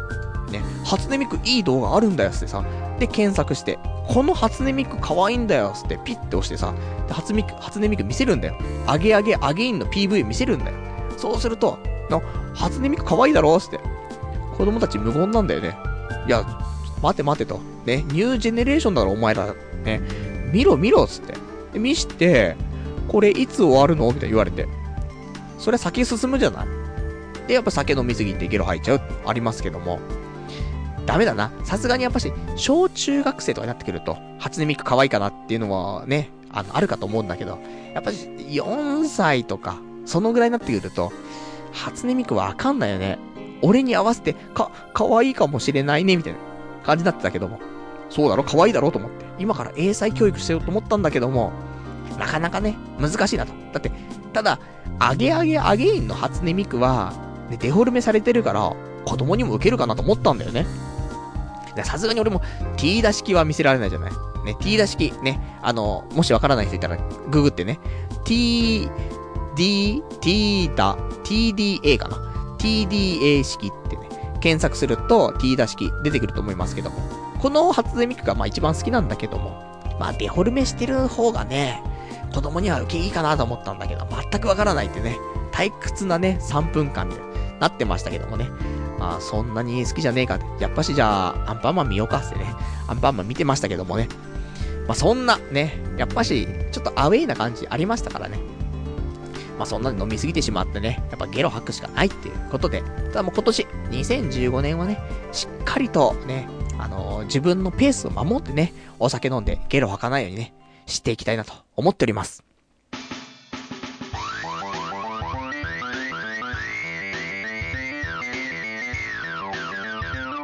童貞ネットアットネトラジそれではね、えー、お時間ほどきましたからね、お別れのコーナーしていきたいと思います。お別れのコーナーは今日ね、えー、読めなかったお便りとかね、あと喋れなかったことなんかをね、つらつらとお話ししたいと思っているんですけども、まあ、あとね、今週喋りたかったこと。そうね、あのー、難しいな他に色々あんだけど、まあ、新年、ね、今年2015年やることとかっていうのをいろいろとね、あの、計画立ててるんだけども、今年、ちょっと旅行にね、やっぱし行こうかなと思っていて。去年島根ね、行って、えー、出雲、出雲行って出雲大社とかね、行ってきたんですけども、今年、今年からちょっとね、やっていきたいなと思ってるのが、あの、日本三景。せっかく日本に生まれてきたんだから、日本でね、あのー、もう本当に上位3つにね、え入ってくるそういう景色を見ておくっていうのは必要かなと思って、日本三景をちょっとクリアしたいなと思っているので、今年その1個目、広島に行きたいなと思っているんですね。えー、厳島神社、秋の宮島、これに行きたいなと思ってるんで、今年ちょっと広島行こうかなと。で、このね、秋の宮島、いく、厳島神社の方でも、あのー、婚活やってたりするからね。そういうちょっとツアー的なやつでさ、参加しつつ、えー、日本三景もクリアするみたいなところもちょっとね、考えてるんですけども。あとは、あの、もう寒いじゃない ?1 月2月。もうやばく寒寒くてさ、で、家から出れないから、もう逆に旅行行っちゃおうかなと思って、沖縄、行こうかなと思ってんだよね。だから、ハローワーク行って、その、なんていうの？失業保険のさ、その、認定日とか支給日とか、そういうのを外して、ちょっと旅行行きたいなと思ってるから、それがちょっと決まらないとね、日程も決められないんだけども、できれば1月か2月には旅行行きたいなと、沖縄行きたいなと思ってる。ないんだよ、多分。例えば、俺がこの後ね、まあ、転職とかしたりとかしてさ。で、例えば、不動産業界に入ったとするよ。せっかく宅建取ったからね。そうすると、休めないよね、多分。まあ、結構あるのが、不動産業界って水曜日、木曜日休みとかが多いんだけども、だからそれでさ、2日間休んで、そこで沖縄、結構難しいじゃない？なんだかんだで。そうすると、もうこんだけ休めたりとか、自由になる時間ってもうここないからさ。だから、この1月とか2月とかに、ちょっと沖縄旅行行ってみるのも一つかなと思って。ただ、沖縄って何するの？っていうのがちょっとわからなくて。夏だったらね、マリンスポーツとかあるじゃない？なんだけど、冬の沖縄って何すればいいのって思って。で、あんまり観光とかって、そんな好きじゃないんだよね。だ首里城とかあるでしょそういうのも見たりとかするのもいいかなと思うんだけど、あんまり、その興味惹かれなくて、まあ、行くとしたら、そうだななんかその、ね、やっぱり世界遺産とか、そういうのも行けたらいいなと思ってるからさ。そういうので、うーん、ちょっと、なんか、いいところあるじゃない？もののけ姫のね、題材になったところとかさ。そういうの行くといいかななんて思ったりするんだけども、どうしようかなみたいなところありますんでね。あの、このラジオ聞いてる女性の皆さん、パルナイトとね、あの、沖縄旅行行きたいと。えそういうのありましたら、あの、直接お便りいただければね、あの、ラジオアットマーク、童貞 .net。こちらまでいただければ一緒に沖縄行くっていうのもありますから。まあ、そうしたら、俺もちょっとほぼペーパードライバーですけども、運転もしますから。ね、その辺ね、ちょっとお便りいただければね、一緒に沖縄なんてどうですかと。ね、日程の方は合わせますよというね、無職ですからってね、ありますんでね、よかったらお便りいただけたらと思います。で、あとは今週、えー、まあ、iPhone アプリの話しようか。結構、この無職期間、iPhone アプリに縛られてきてはいるんですけども。まあ、先週もお話ししましたところで、えー、最近使ってる iPhone アプリが、まず、ナルトの漫画。ね。えー、これをアプリで読んでます。そして、サザンアイズのね、アプリで漫画を読んでます。あとは、パワプロのアプリ。ね、これサクセスモードが超絶面白くてっていうね、ことで超やってるんだけども、このパワープロのアプリ、やった？先週俺がちょっとご紹介したから、やったって人いるかもしれないんだけども、やばい面白くないですか？ということで、俺その幼馴染とね、その先日酒飲んだ時に、おすすめしたのよ。パワープロのアプリが超絶面白いからちょっとやってくれよと。そしたら、新年、ね、29日に飲んで、新年、ね、31とか1日に会ってさ、聞いたら、もう5万円課金してるって言ったからね。やばいから。あのー、ダメよ。そ課金とかみんなしちゃダメだけども、まあ、課金しちゃうやつはしちゃう。ね、そういうレベルで面白いらしいんだよね。で、今日も、えー、まあちょっとね、新年会会った時にね、一人友人にね、パワープロおすすめしてきましたからね、この人もやってくれるんじゃないかなと思ってるんですけども、ほんとパワープロね、やってますから、これちょっとほんと面白いからね、まだやってないよって人やっていただきたいんだけども、一個注意点としては、電池持ちが悪い。あの、すんごい多分、今まで出たアプリの中でも、本当に3本の指に入るぐらい面白いかと思うんだよね。だけども、ただダメなのが、電池持ちがほんと悪いんだよ。そのサクセスモードとかやってると、すぐ電池なくなっちゃう。なので、そこだけ気をつけていただきたいなと思いますから、あの、パワープロのアプリ、ちょっとおすすめ。ね。で、これは先週までの話よ。あ、あとちなみに、あの、パワープロのアプリ買ってね、コナミすげえなって、コナミのじゃあ株買うわ、つって。株先、ね、先週買ったんですけども、あの、コナミの株はね、あの、全く上がらずね、マイナス8000円ぐらいかな。今なってますけども、ね、大丈夫。年明けね、えー、これからどんどん上がってきますから大丈夫ということで。で、えっ、ー、と、今週、えー、追加したアプリで、ちょっとね、人生縛られているものがあるんですけども、これ、なんていうのかな？アプリの名前がわかんないんだけども、全館解禁っていうアプリ。ね、何なのっていうと、これあの、千葉哲夫さんっていう、その、えー、漫画家さんなんだけども、キャプテンとか、プレイボールとか、そういうの書いてる漫画家さんがいるんだけども、これの漫画が、全巻読めますっていうアプリなの。で、ただ、えー、制限があって、ね、それただ読めるだけだとさ、じゃ何のためにアプリ配信してんのよって、何にもわかんないじゃないなるんだけど、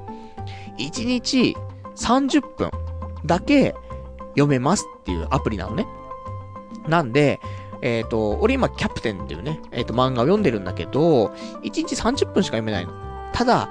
逆に言うと、30分にしてくれてありがたいよねってところあるんだよね。これが全巻普通に読めちゃうとなると、またこの無職の期間でさ、漫画しか読んでない人とかそういうの出ちゃうから、それ困っちゃうんで、30分で制限してくれてね、ありがたいなと思うんだけど。まあ、30分あったらギリギリ1冊ぐらい読めるぐらい。なるので、まあ何巻まで行ったんかな俺も今、5巻までかな行ったんですけども。で、これを読んでますから、で、えっ、ー、と、毎日、夜の9時、21時になると、えー、また回復、回復っていうのかな？して、また30分見れるようになりますよってなりますから、もしよかったら、このキャプテン、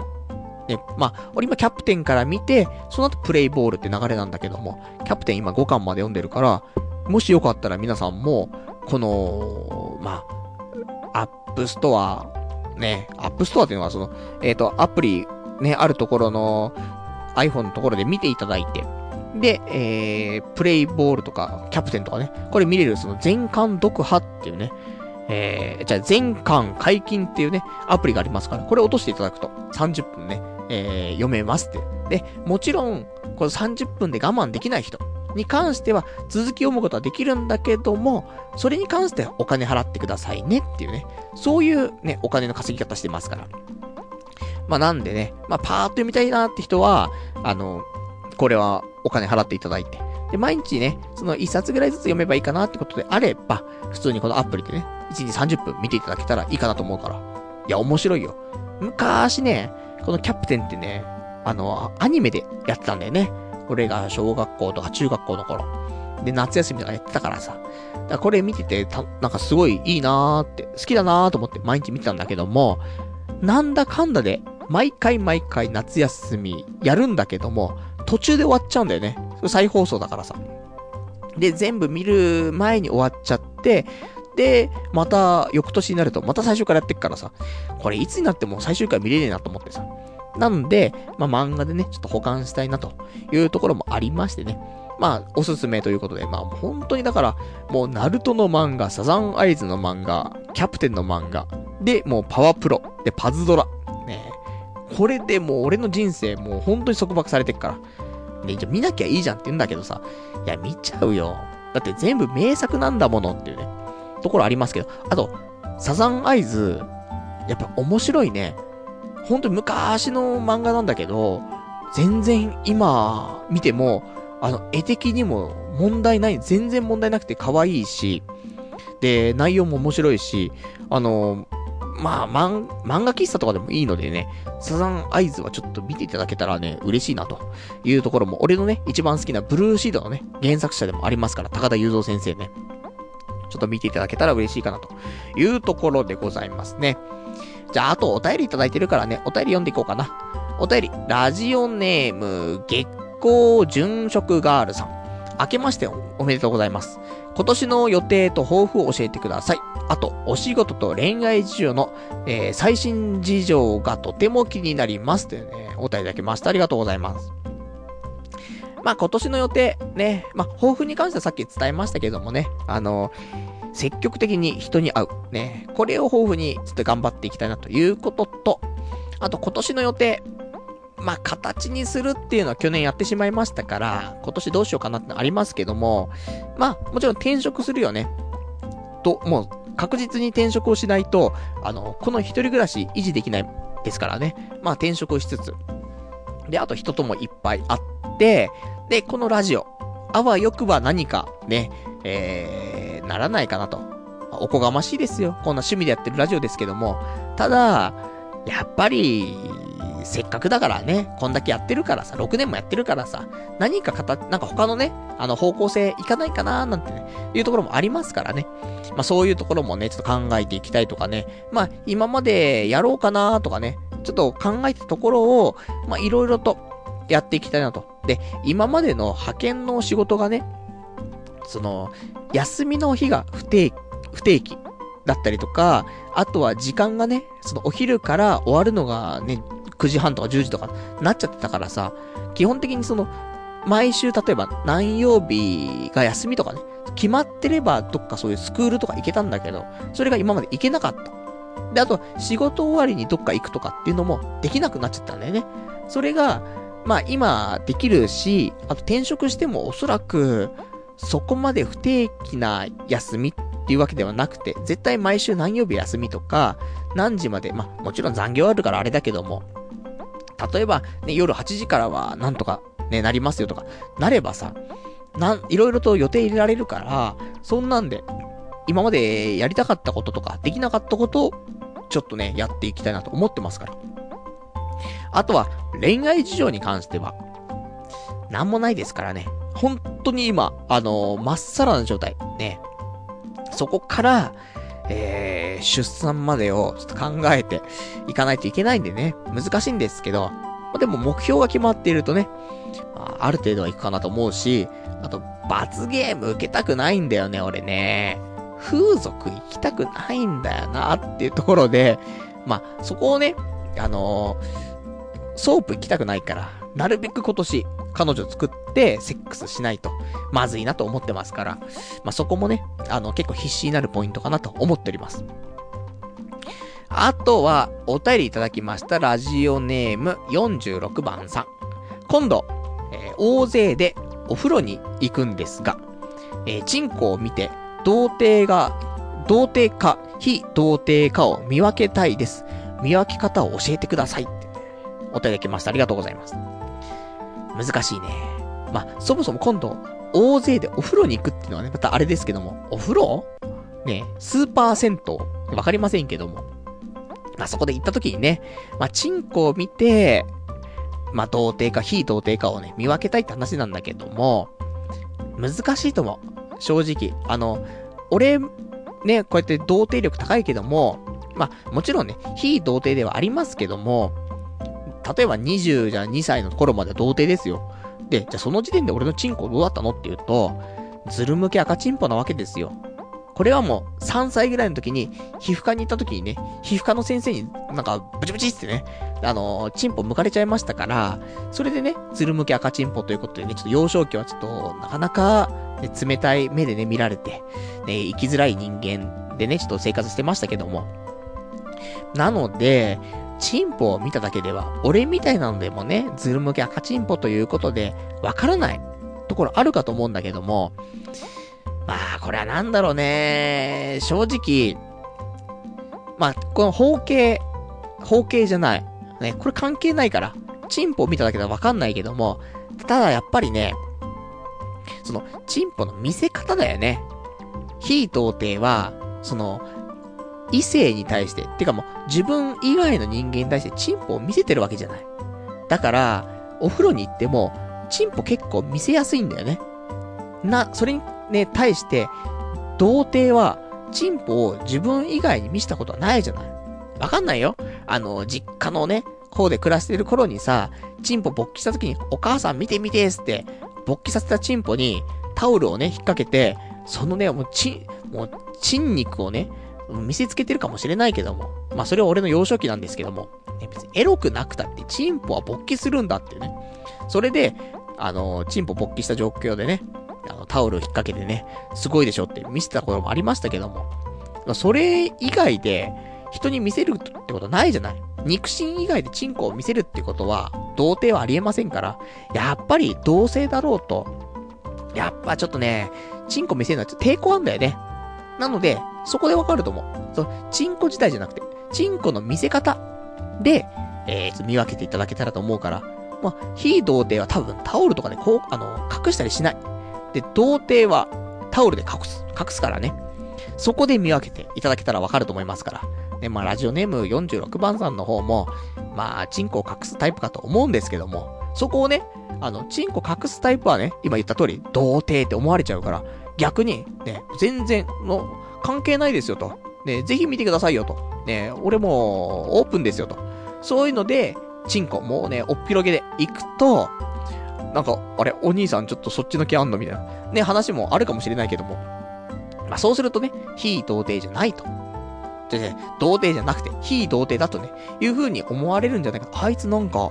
結構堂々としてんなって。もしかして童貞じゃねえのかみたいな、なるかもしれないからね。そういうのもちょっと踏まえてね、一緒に皆さんでお風呂行っていただけたらと思います。あとは、お便りいただいてます。ラジオネーム。ラジオネームが、小山さん。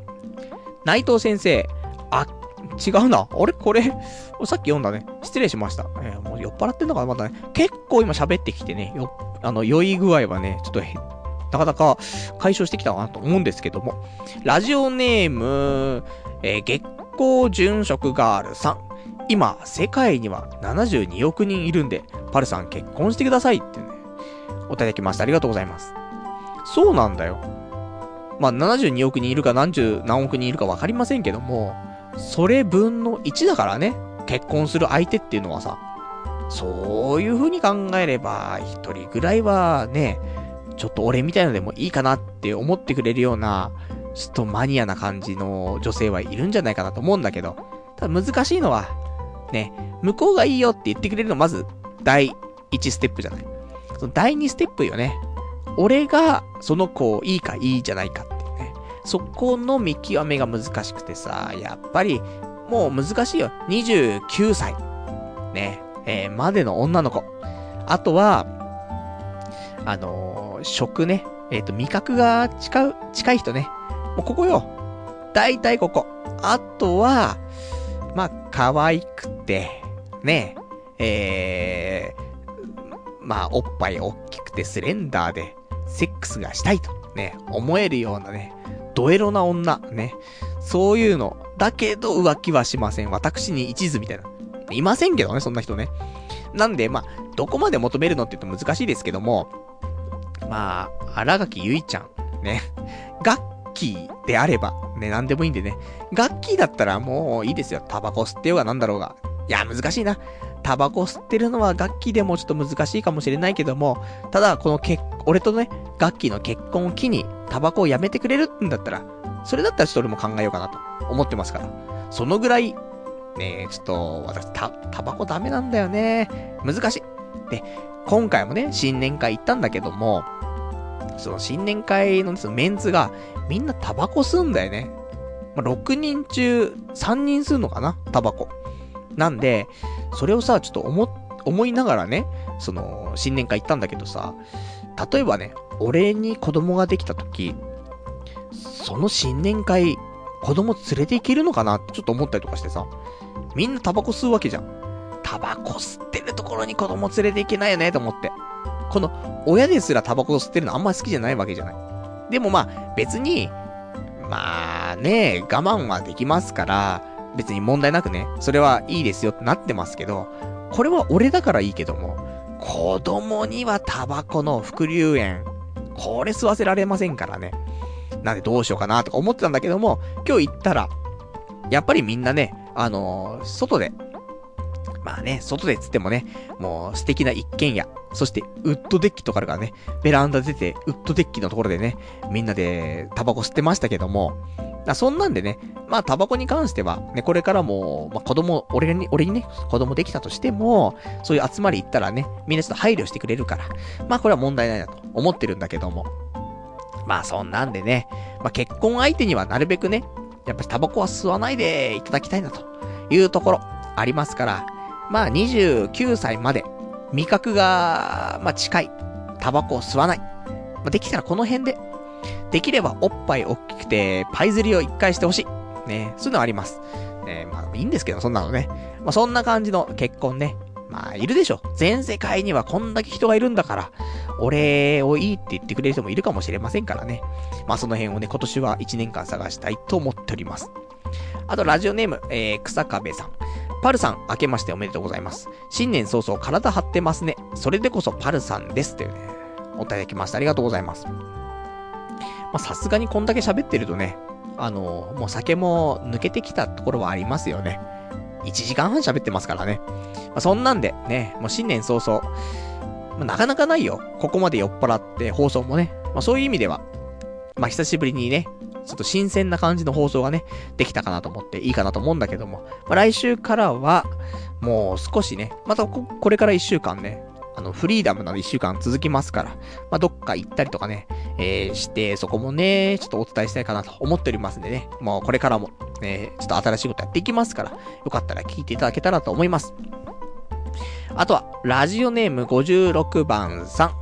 えー、パルさん明けましておめでとう。ふと思ったけど、パルさん、無職でどの程度食いつなげるの？えー、正直数ヶ月しか持たないはずだから、再就職も早めにね、というね、お答えいただきました。ありがとうございます。そうなのよね。まこれ派遣の社員でね、で、辞めての、えっ、と、失業保険出るとして、まあ、もしかしたらまあ、すぐに出る可能性が結構高いみたいで。そしたら1月、2月、3月と。で、失業保険3ヶ月間出て、で、あとそっからだよね。そっからは俺の貯金がどんどん削られていくわけなんだけども、まあ、貯金結局150万ぐらいじゃない？俺が持ってるのがさ。そうすると、まあ、俺もうまく生活することはできるから、月15万あれば、なんとか生きていけるわけよ。なので、10ヶ月、いけるわけ。なんで、今年中に仕事が決まれば、なんとか借金とかはせずに、できるというところありますから。ただ、この150万の貯金、なるべくだったら、ね、使いたくないじゃない。またゼロとかになってそっから貯めるの大変だからさ、たった150万かもしれないけども、ね、ここからさらに積み上げていった方が絶対楽だからね。で、結婚するとかってなってもさ、ある程度お金貯金ないと結婚もできないからさ、できたら、えー、3ヶ月の間に就職をしたいなと思っておりますから。で、ただ最悪、ね、一人暮らしでなんとかね、まあ、やっていくってなると、まあ、10ヶ月ぐらい、そっからね、3月から10ヶ月ぐらいは、ギリギリ食いつないでいけるかなと思いますから、まあ年内、なんとかね、頑張っていけるかなと思います。あとはラジオネーム57番さん。ソープ確定きたソープオフしましょうっていうね、お答えいただきましてありがとうございます。そんなアホな、ね、ソープ確定じゃないですよ。ね、ほぼ確定だけど、彼女、できるのかな？ね難しいよね。俺みたいな人間が、彼女とかちょっと難しいんだけども、ただ、あれよ？例えば、彼女がその時いなくても、今年俺が素人とセックスをしていれば、ソープ行かないからね。もう本当にもう、だから、もうソープ行きたくないんだよ。プロとそういう性行為というか、粘膜と粘膜のなんかそういう絡み合いとか、もしたくないからさ。病気一発でツモるから。やばいから。リーチ一発ツモ、ドラドラだからね、裏ドラも乗っちゃうぐらいの、やばい引きをするからさ。そうするともう一生なんか薬をね、あのー、飲み続けないといけないみたいな、そんなのも来るかもしんないじゃない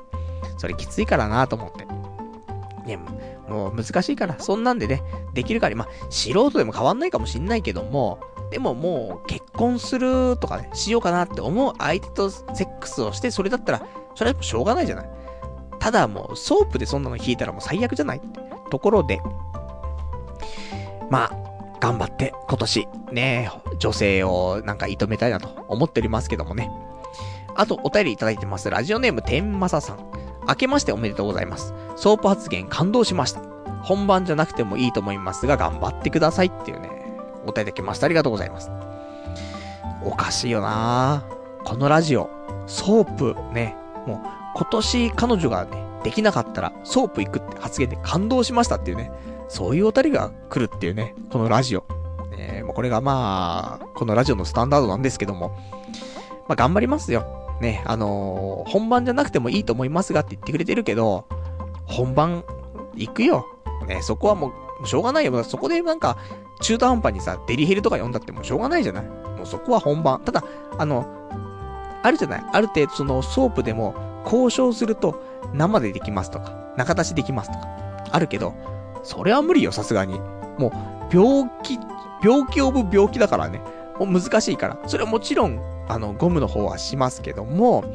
それでソープ。を考えてますけども、その辺のソープだと怖いからね。もう行くってなったら吉原とか、行って吉原で一番安全なところみたいな、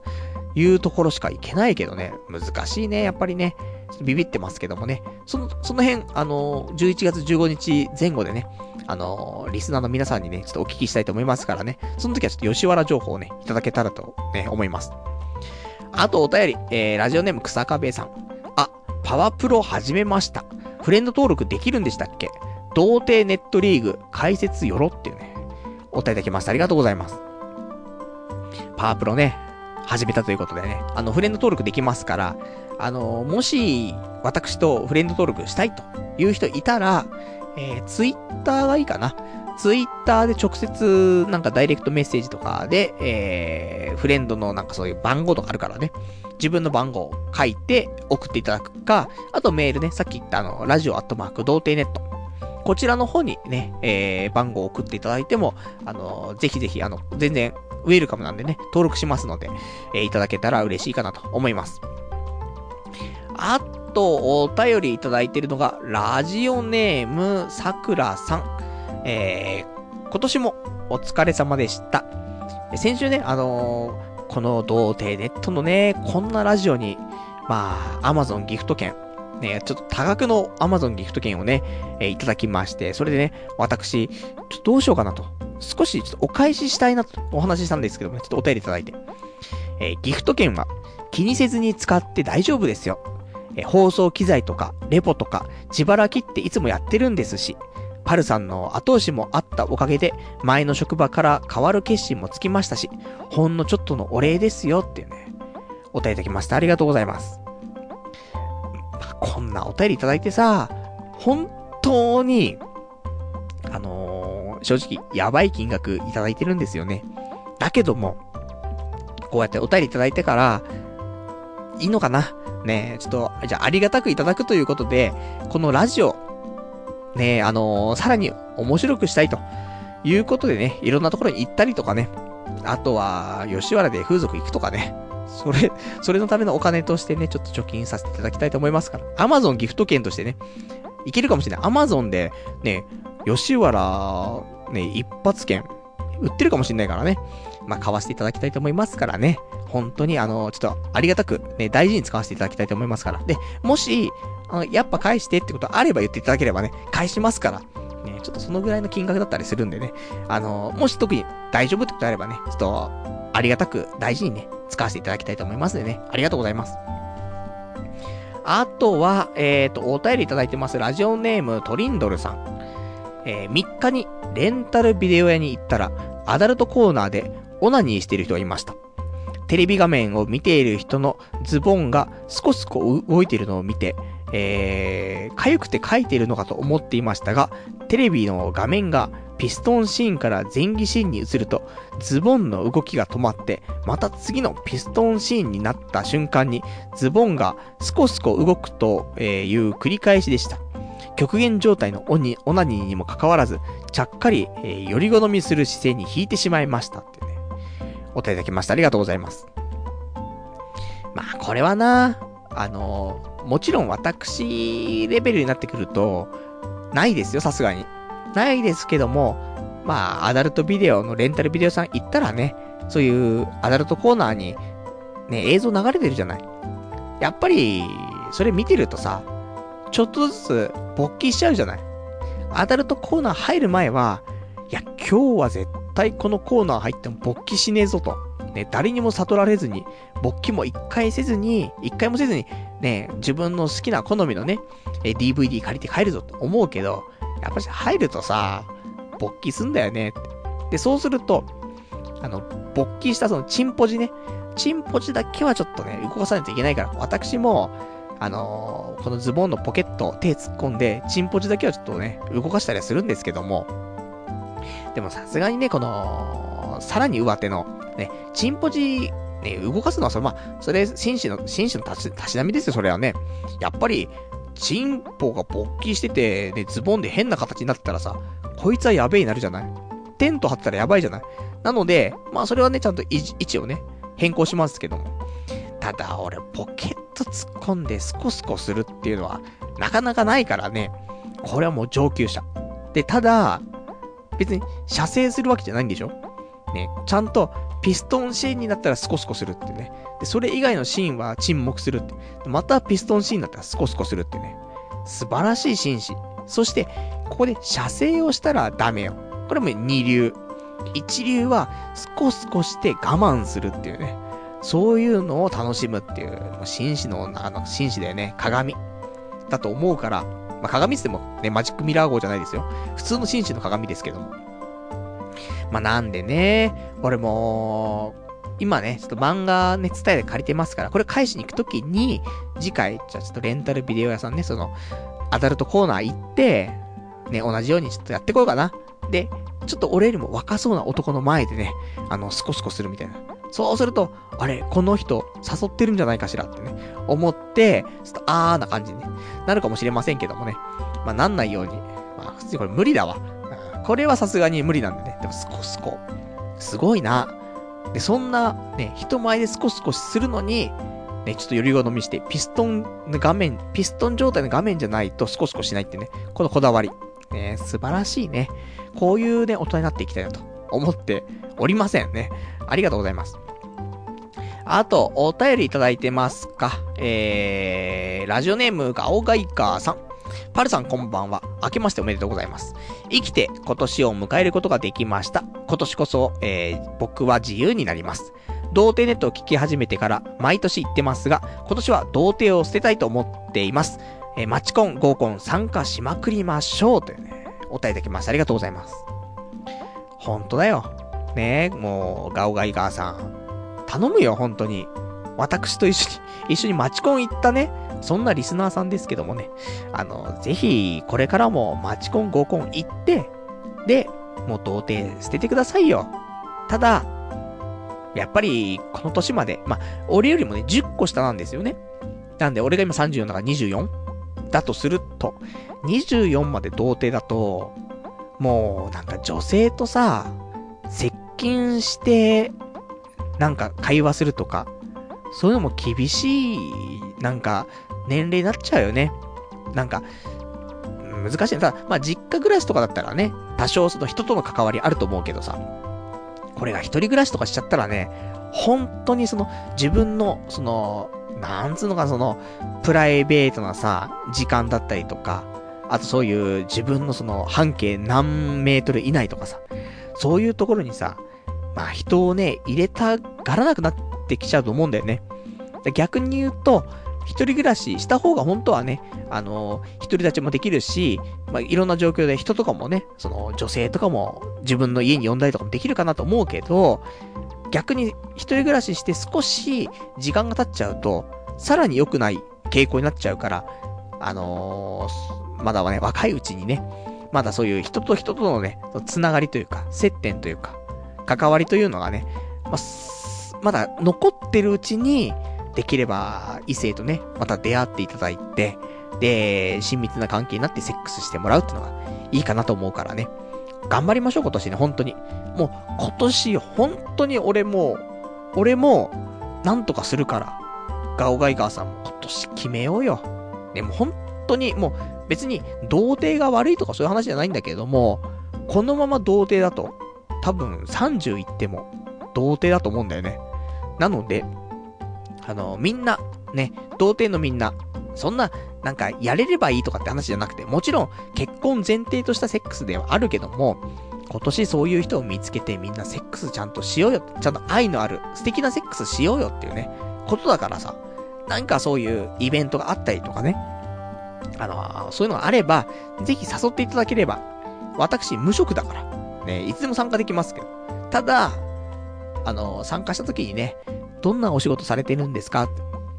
ああ、フリーなね、時間を満喫してます。ロングバケーション。キムタクみたいな。そういう話になっちゃうからさ。そうするとちょっとね、あのー、あ、そう、そう、そうなんすか？みたいな。なっちゃうから。いや、そんなことないっす。宅建受かりました。みたいな。抱いて、みたいな。なるかもしれないんですけども。まあその辺はね、ちょっとでも、いろいろ参加しないといけないなとは思ってますから、そういうのあればね、ぜひ、あのー、私の方もね、声かけていただけたら嬉しいかなと思います。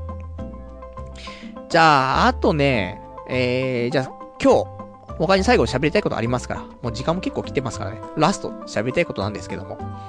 先週さ、俺エロ本買ったって話したんだけども、あのー、なんだっけ名前。ね、えーと、全く覚えてないんだけども、えー、い、今、あわかんないな思い出せないなね、いいエロ本がありました。ね。で、このエロ本、買って。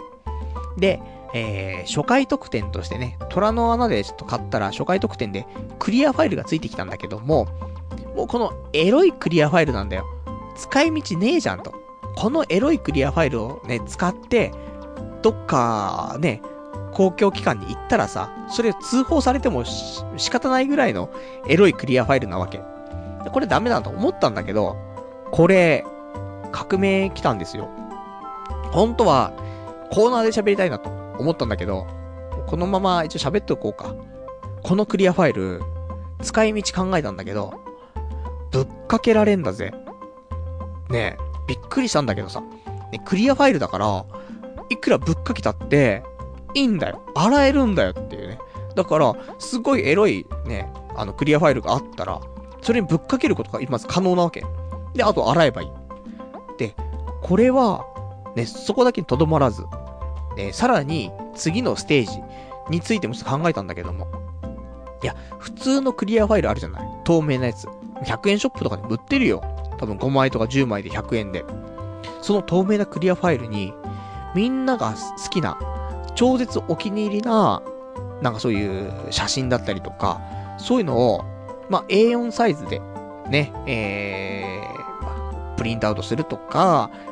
まあ、それでもともと持ってればね、A4 サイズのものを、ね、用意していただいて、それをクリアファイルに挟みます。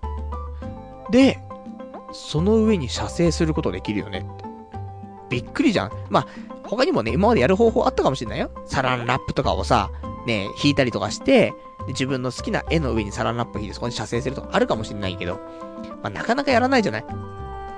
だけど、もうお手軽よ、本当に。10枚、ね、10枚で100円とかで売ってるクリアファイルの中に、自分の好みのその、写真だったりとか、絵とかをね、A4 サイズ入れて、で、そこに、ぶっかければ、もう、ね、洗うだけでいいし、中の写真とか、その絵とかも汚れないんだよ。それでもいくらでもぶっかけ放題っていうね、このテクノロジー。怖いね。文明の利器って怖いなーと思って。あ、これ、ちょっと、本当はもし、ね、ちょっと時間があれば、学会で発表の予定は未定のコーナーでね、こんなちょっと発表ね、ちょっとしようかなって思ってるんだけど、来、来月のサイエンス誌に載るかなって思ったんだけどってね、話しようかと思ったんだけど、ちょっと今日ね、しちゃったので、もし、詳しくね、えー、話したいかなってちょっと思った場合は、来週ね、ちょっとコーナーでね、全く同じ話ですけどもね、したいと思いますからね。まあ、その辺も、えー、来週はご期待いただけたらと思います。じゃあ、そんなんで、ね、えー、今日この辺にしとこうかね。2時間近く喋ってるからね。まあ、この辺にしたいと思うんですけども。で、来週なんですけども、来週はもうね、もうちょっと、日にちの概念とかもそういうのなくなってますからね。無職ですからね。えー、1月の11日、日曜日、ね、こちらで、えー、またね、えー、23時から1時間ね、やっていきたいと思います。で、また来週も、新年会があるんだよね。今日も新年会だったけども、来週も新年会が別でね、ありまして、日曜日あるので、もしかしたらまたゲロ吐きマックス状態で、日曜日ラジオするかもしれませんけども、一応今週1週間ね、特に予定が入ってませんから、まあ今日からね、いろいろと予定入れて、まあなんか面白い話できればなと思っておりますんで、まあそんな感じのね、まあ来週も聞いていただけたらと思います。じゃあ、そんな感じでね、今日もね、もう1時間と言いつつももう2時間喋ってますけども、まあこんな感じで、えー、ご視聴いただきまして、ありがとうございました。ね。まあそんなんで、ね、今年もね、えー、また1年間ね、よろしくお願いできればと思ってますんでね。えー、あ、ぜひ、で、あとすいません。あの、私最初に言いました、ポケット10が5名様プレゼントなんですけども、ここで発表させていただきましょうか。あの、ポケット10が、ね、5名様プレゼント。ここまで、最後まで聞いてくれた方、ありがとうございます。ね。これもちろんあの、後でツイッターとかにもね、あの、告知しますけども。一応あの、募集、ね、この、応募条件として、えー、まあ、に、このラジオを生で聞くってなかなか難しい話だと思うので、ポッドキャストで聞いてくれてるってことで、全然問題ないです。で、ポッドキャストにこの童貞ネット登録してますよってね、いうのがまず一つの条件。で、で、さらに、一応今からキーワード言います。で、このキーワードを書いて、メールをくださいと。ね、この二つ整っていれば、えー、まあ、応募の条件というふうにさせていただきたいと思うんですけども。で、応募するにあたって、このポケット10が3種類、えー、お届けしたいと思うんですけども、もちろん、これアダルトグッズになるので、そうだな、やっぱし、は、20歳以上にしようか。18歳以上とかだと怖いので、20歳以上、ね、えー、に、限定させていただきます。20歳以上で、今の条件、ね、えー、ポッドキャストに登録、ね、ちゃんとあの、なんていうの、毎回配信とかのね、登録してますよと。ね、童貞ネット更新されたらね、ちゃんとね、あのー、聞けるようになってますよっていうのがまず一つの条件。もう一つは、これから言うキーワードをね、えー、書いてメール送っていただくというところ。で、二十歳以上ということなんですけども、一応あの、送っていただくメールに関しては、えー、こちらから、その、アマゾンからね、直接送らせていただきますので、えー、住所、氏名、年齢、一応ね、まあ、年齢確認ということで、年齢、電話番号がな、この4つ、えー、書いて、で、一応意気込みというか、まあ、希望ね、えー、ポケットテンガー希望とか、なんか書いていただいて、で、あの、もし、このラジオに対する思いとかね、えー、そのあれば書いていただけたら嬉しいかなと。で、そこから抽選で、私からちょっと、なんか独自のね、あのー、選定方法するかもしれませんけども、まあ、基本的には抽選で、あの、送らせていただきたいと思いますんでね、ポケット10が5名様、ね、ぜひぜひ、えー、お便りお待ちしてますんで、で、あのー、この後ツイッターとかでもね、あのー、ポッドキャストに関して、まあ、いつまで募集しますよとか言いますけども、一応、今週いっぱいにしようかな。えー、10、あ、すいません、1月の17日まで、ちょっと消印有効ということでメールいただければと思いますんで。で、メールアドレスに関しては、ラジオアットマーク、童貞 .net、radio. radio アットマーク、doutei.net。で、一応掲示板の右上のところにもね、メールフォームってありますから、ここからでも送れますから。で、件名とかも一応入れていただいて、えー、まあ、プレゼント希望とか、ね、あとは、ポケット10が希望とかね、書いていただいて送っていただければと思います。じゃあ一応ね、最後の最後ですけども、キーワード、い、言いましょうか。キーワードは何にしようかなうん。キーワード、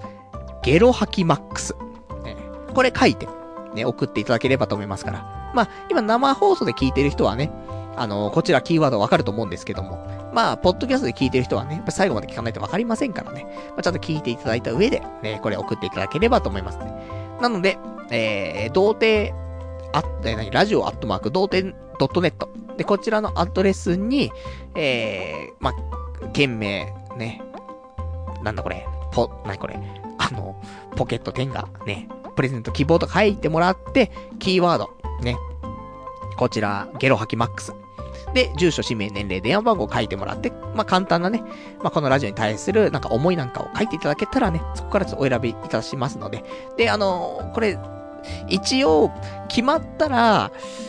来週、お名前発表してもいいかなと思うんだけど、やっぱ個人情報にもなりますから、ちゃんと送りますよ。ちゃんと送りますので、まあ、発想を持って、ね、ちょっと発表させていただきたいなというところもありますから、まあ、ちょっと状況によっては発表するかもしれませんけども、基本的にはね、こちらで発送させていただくということでね、ちょっとあのー、外れちゃった人は申し訳ないってことなんですけども。まあ、すぐにね、あのー、来週、まあ、放送終わったらね、すぐ手配しようかなと思いますから。まあ、そんな感じで、ちょっと一週間ね、お待ちしてますので、皆さんね、どしどしと、ね、お便りいただけたらと思います。じゃあ、そんな感じでね、えー、今日も1時間お聞き、2時間ですけどもね、お聞きいただきましてありがとうございました。それではね、また来週お会いいたしましょう。さよなら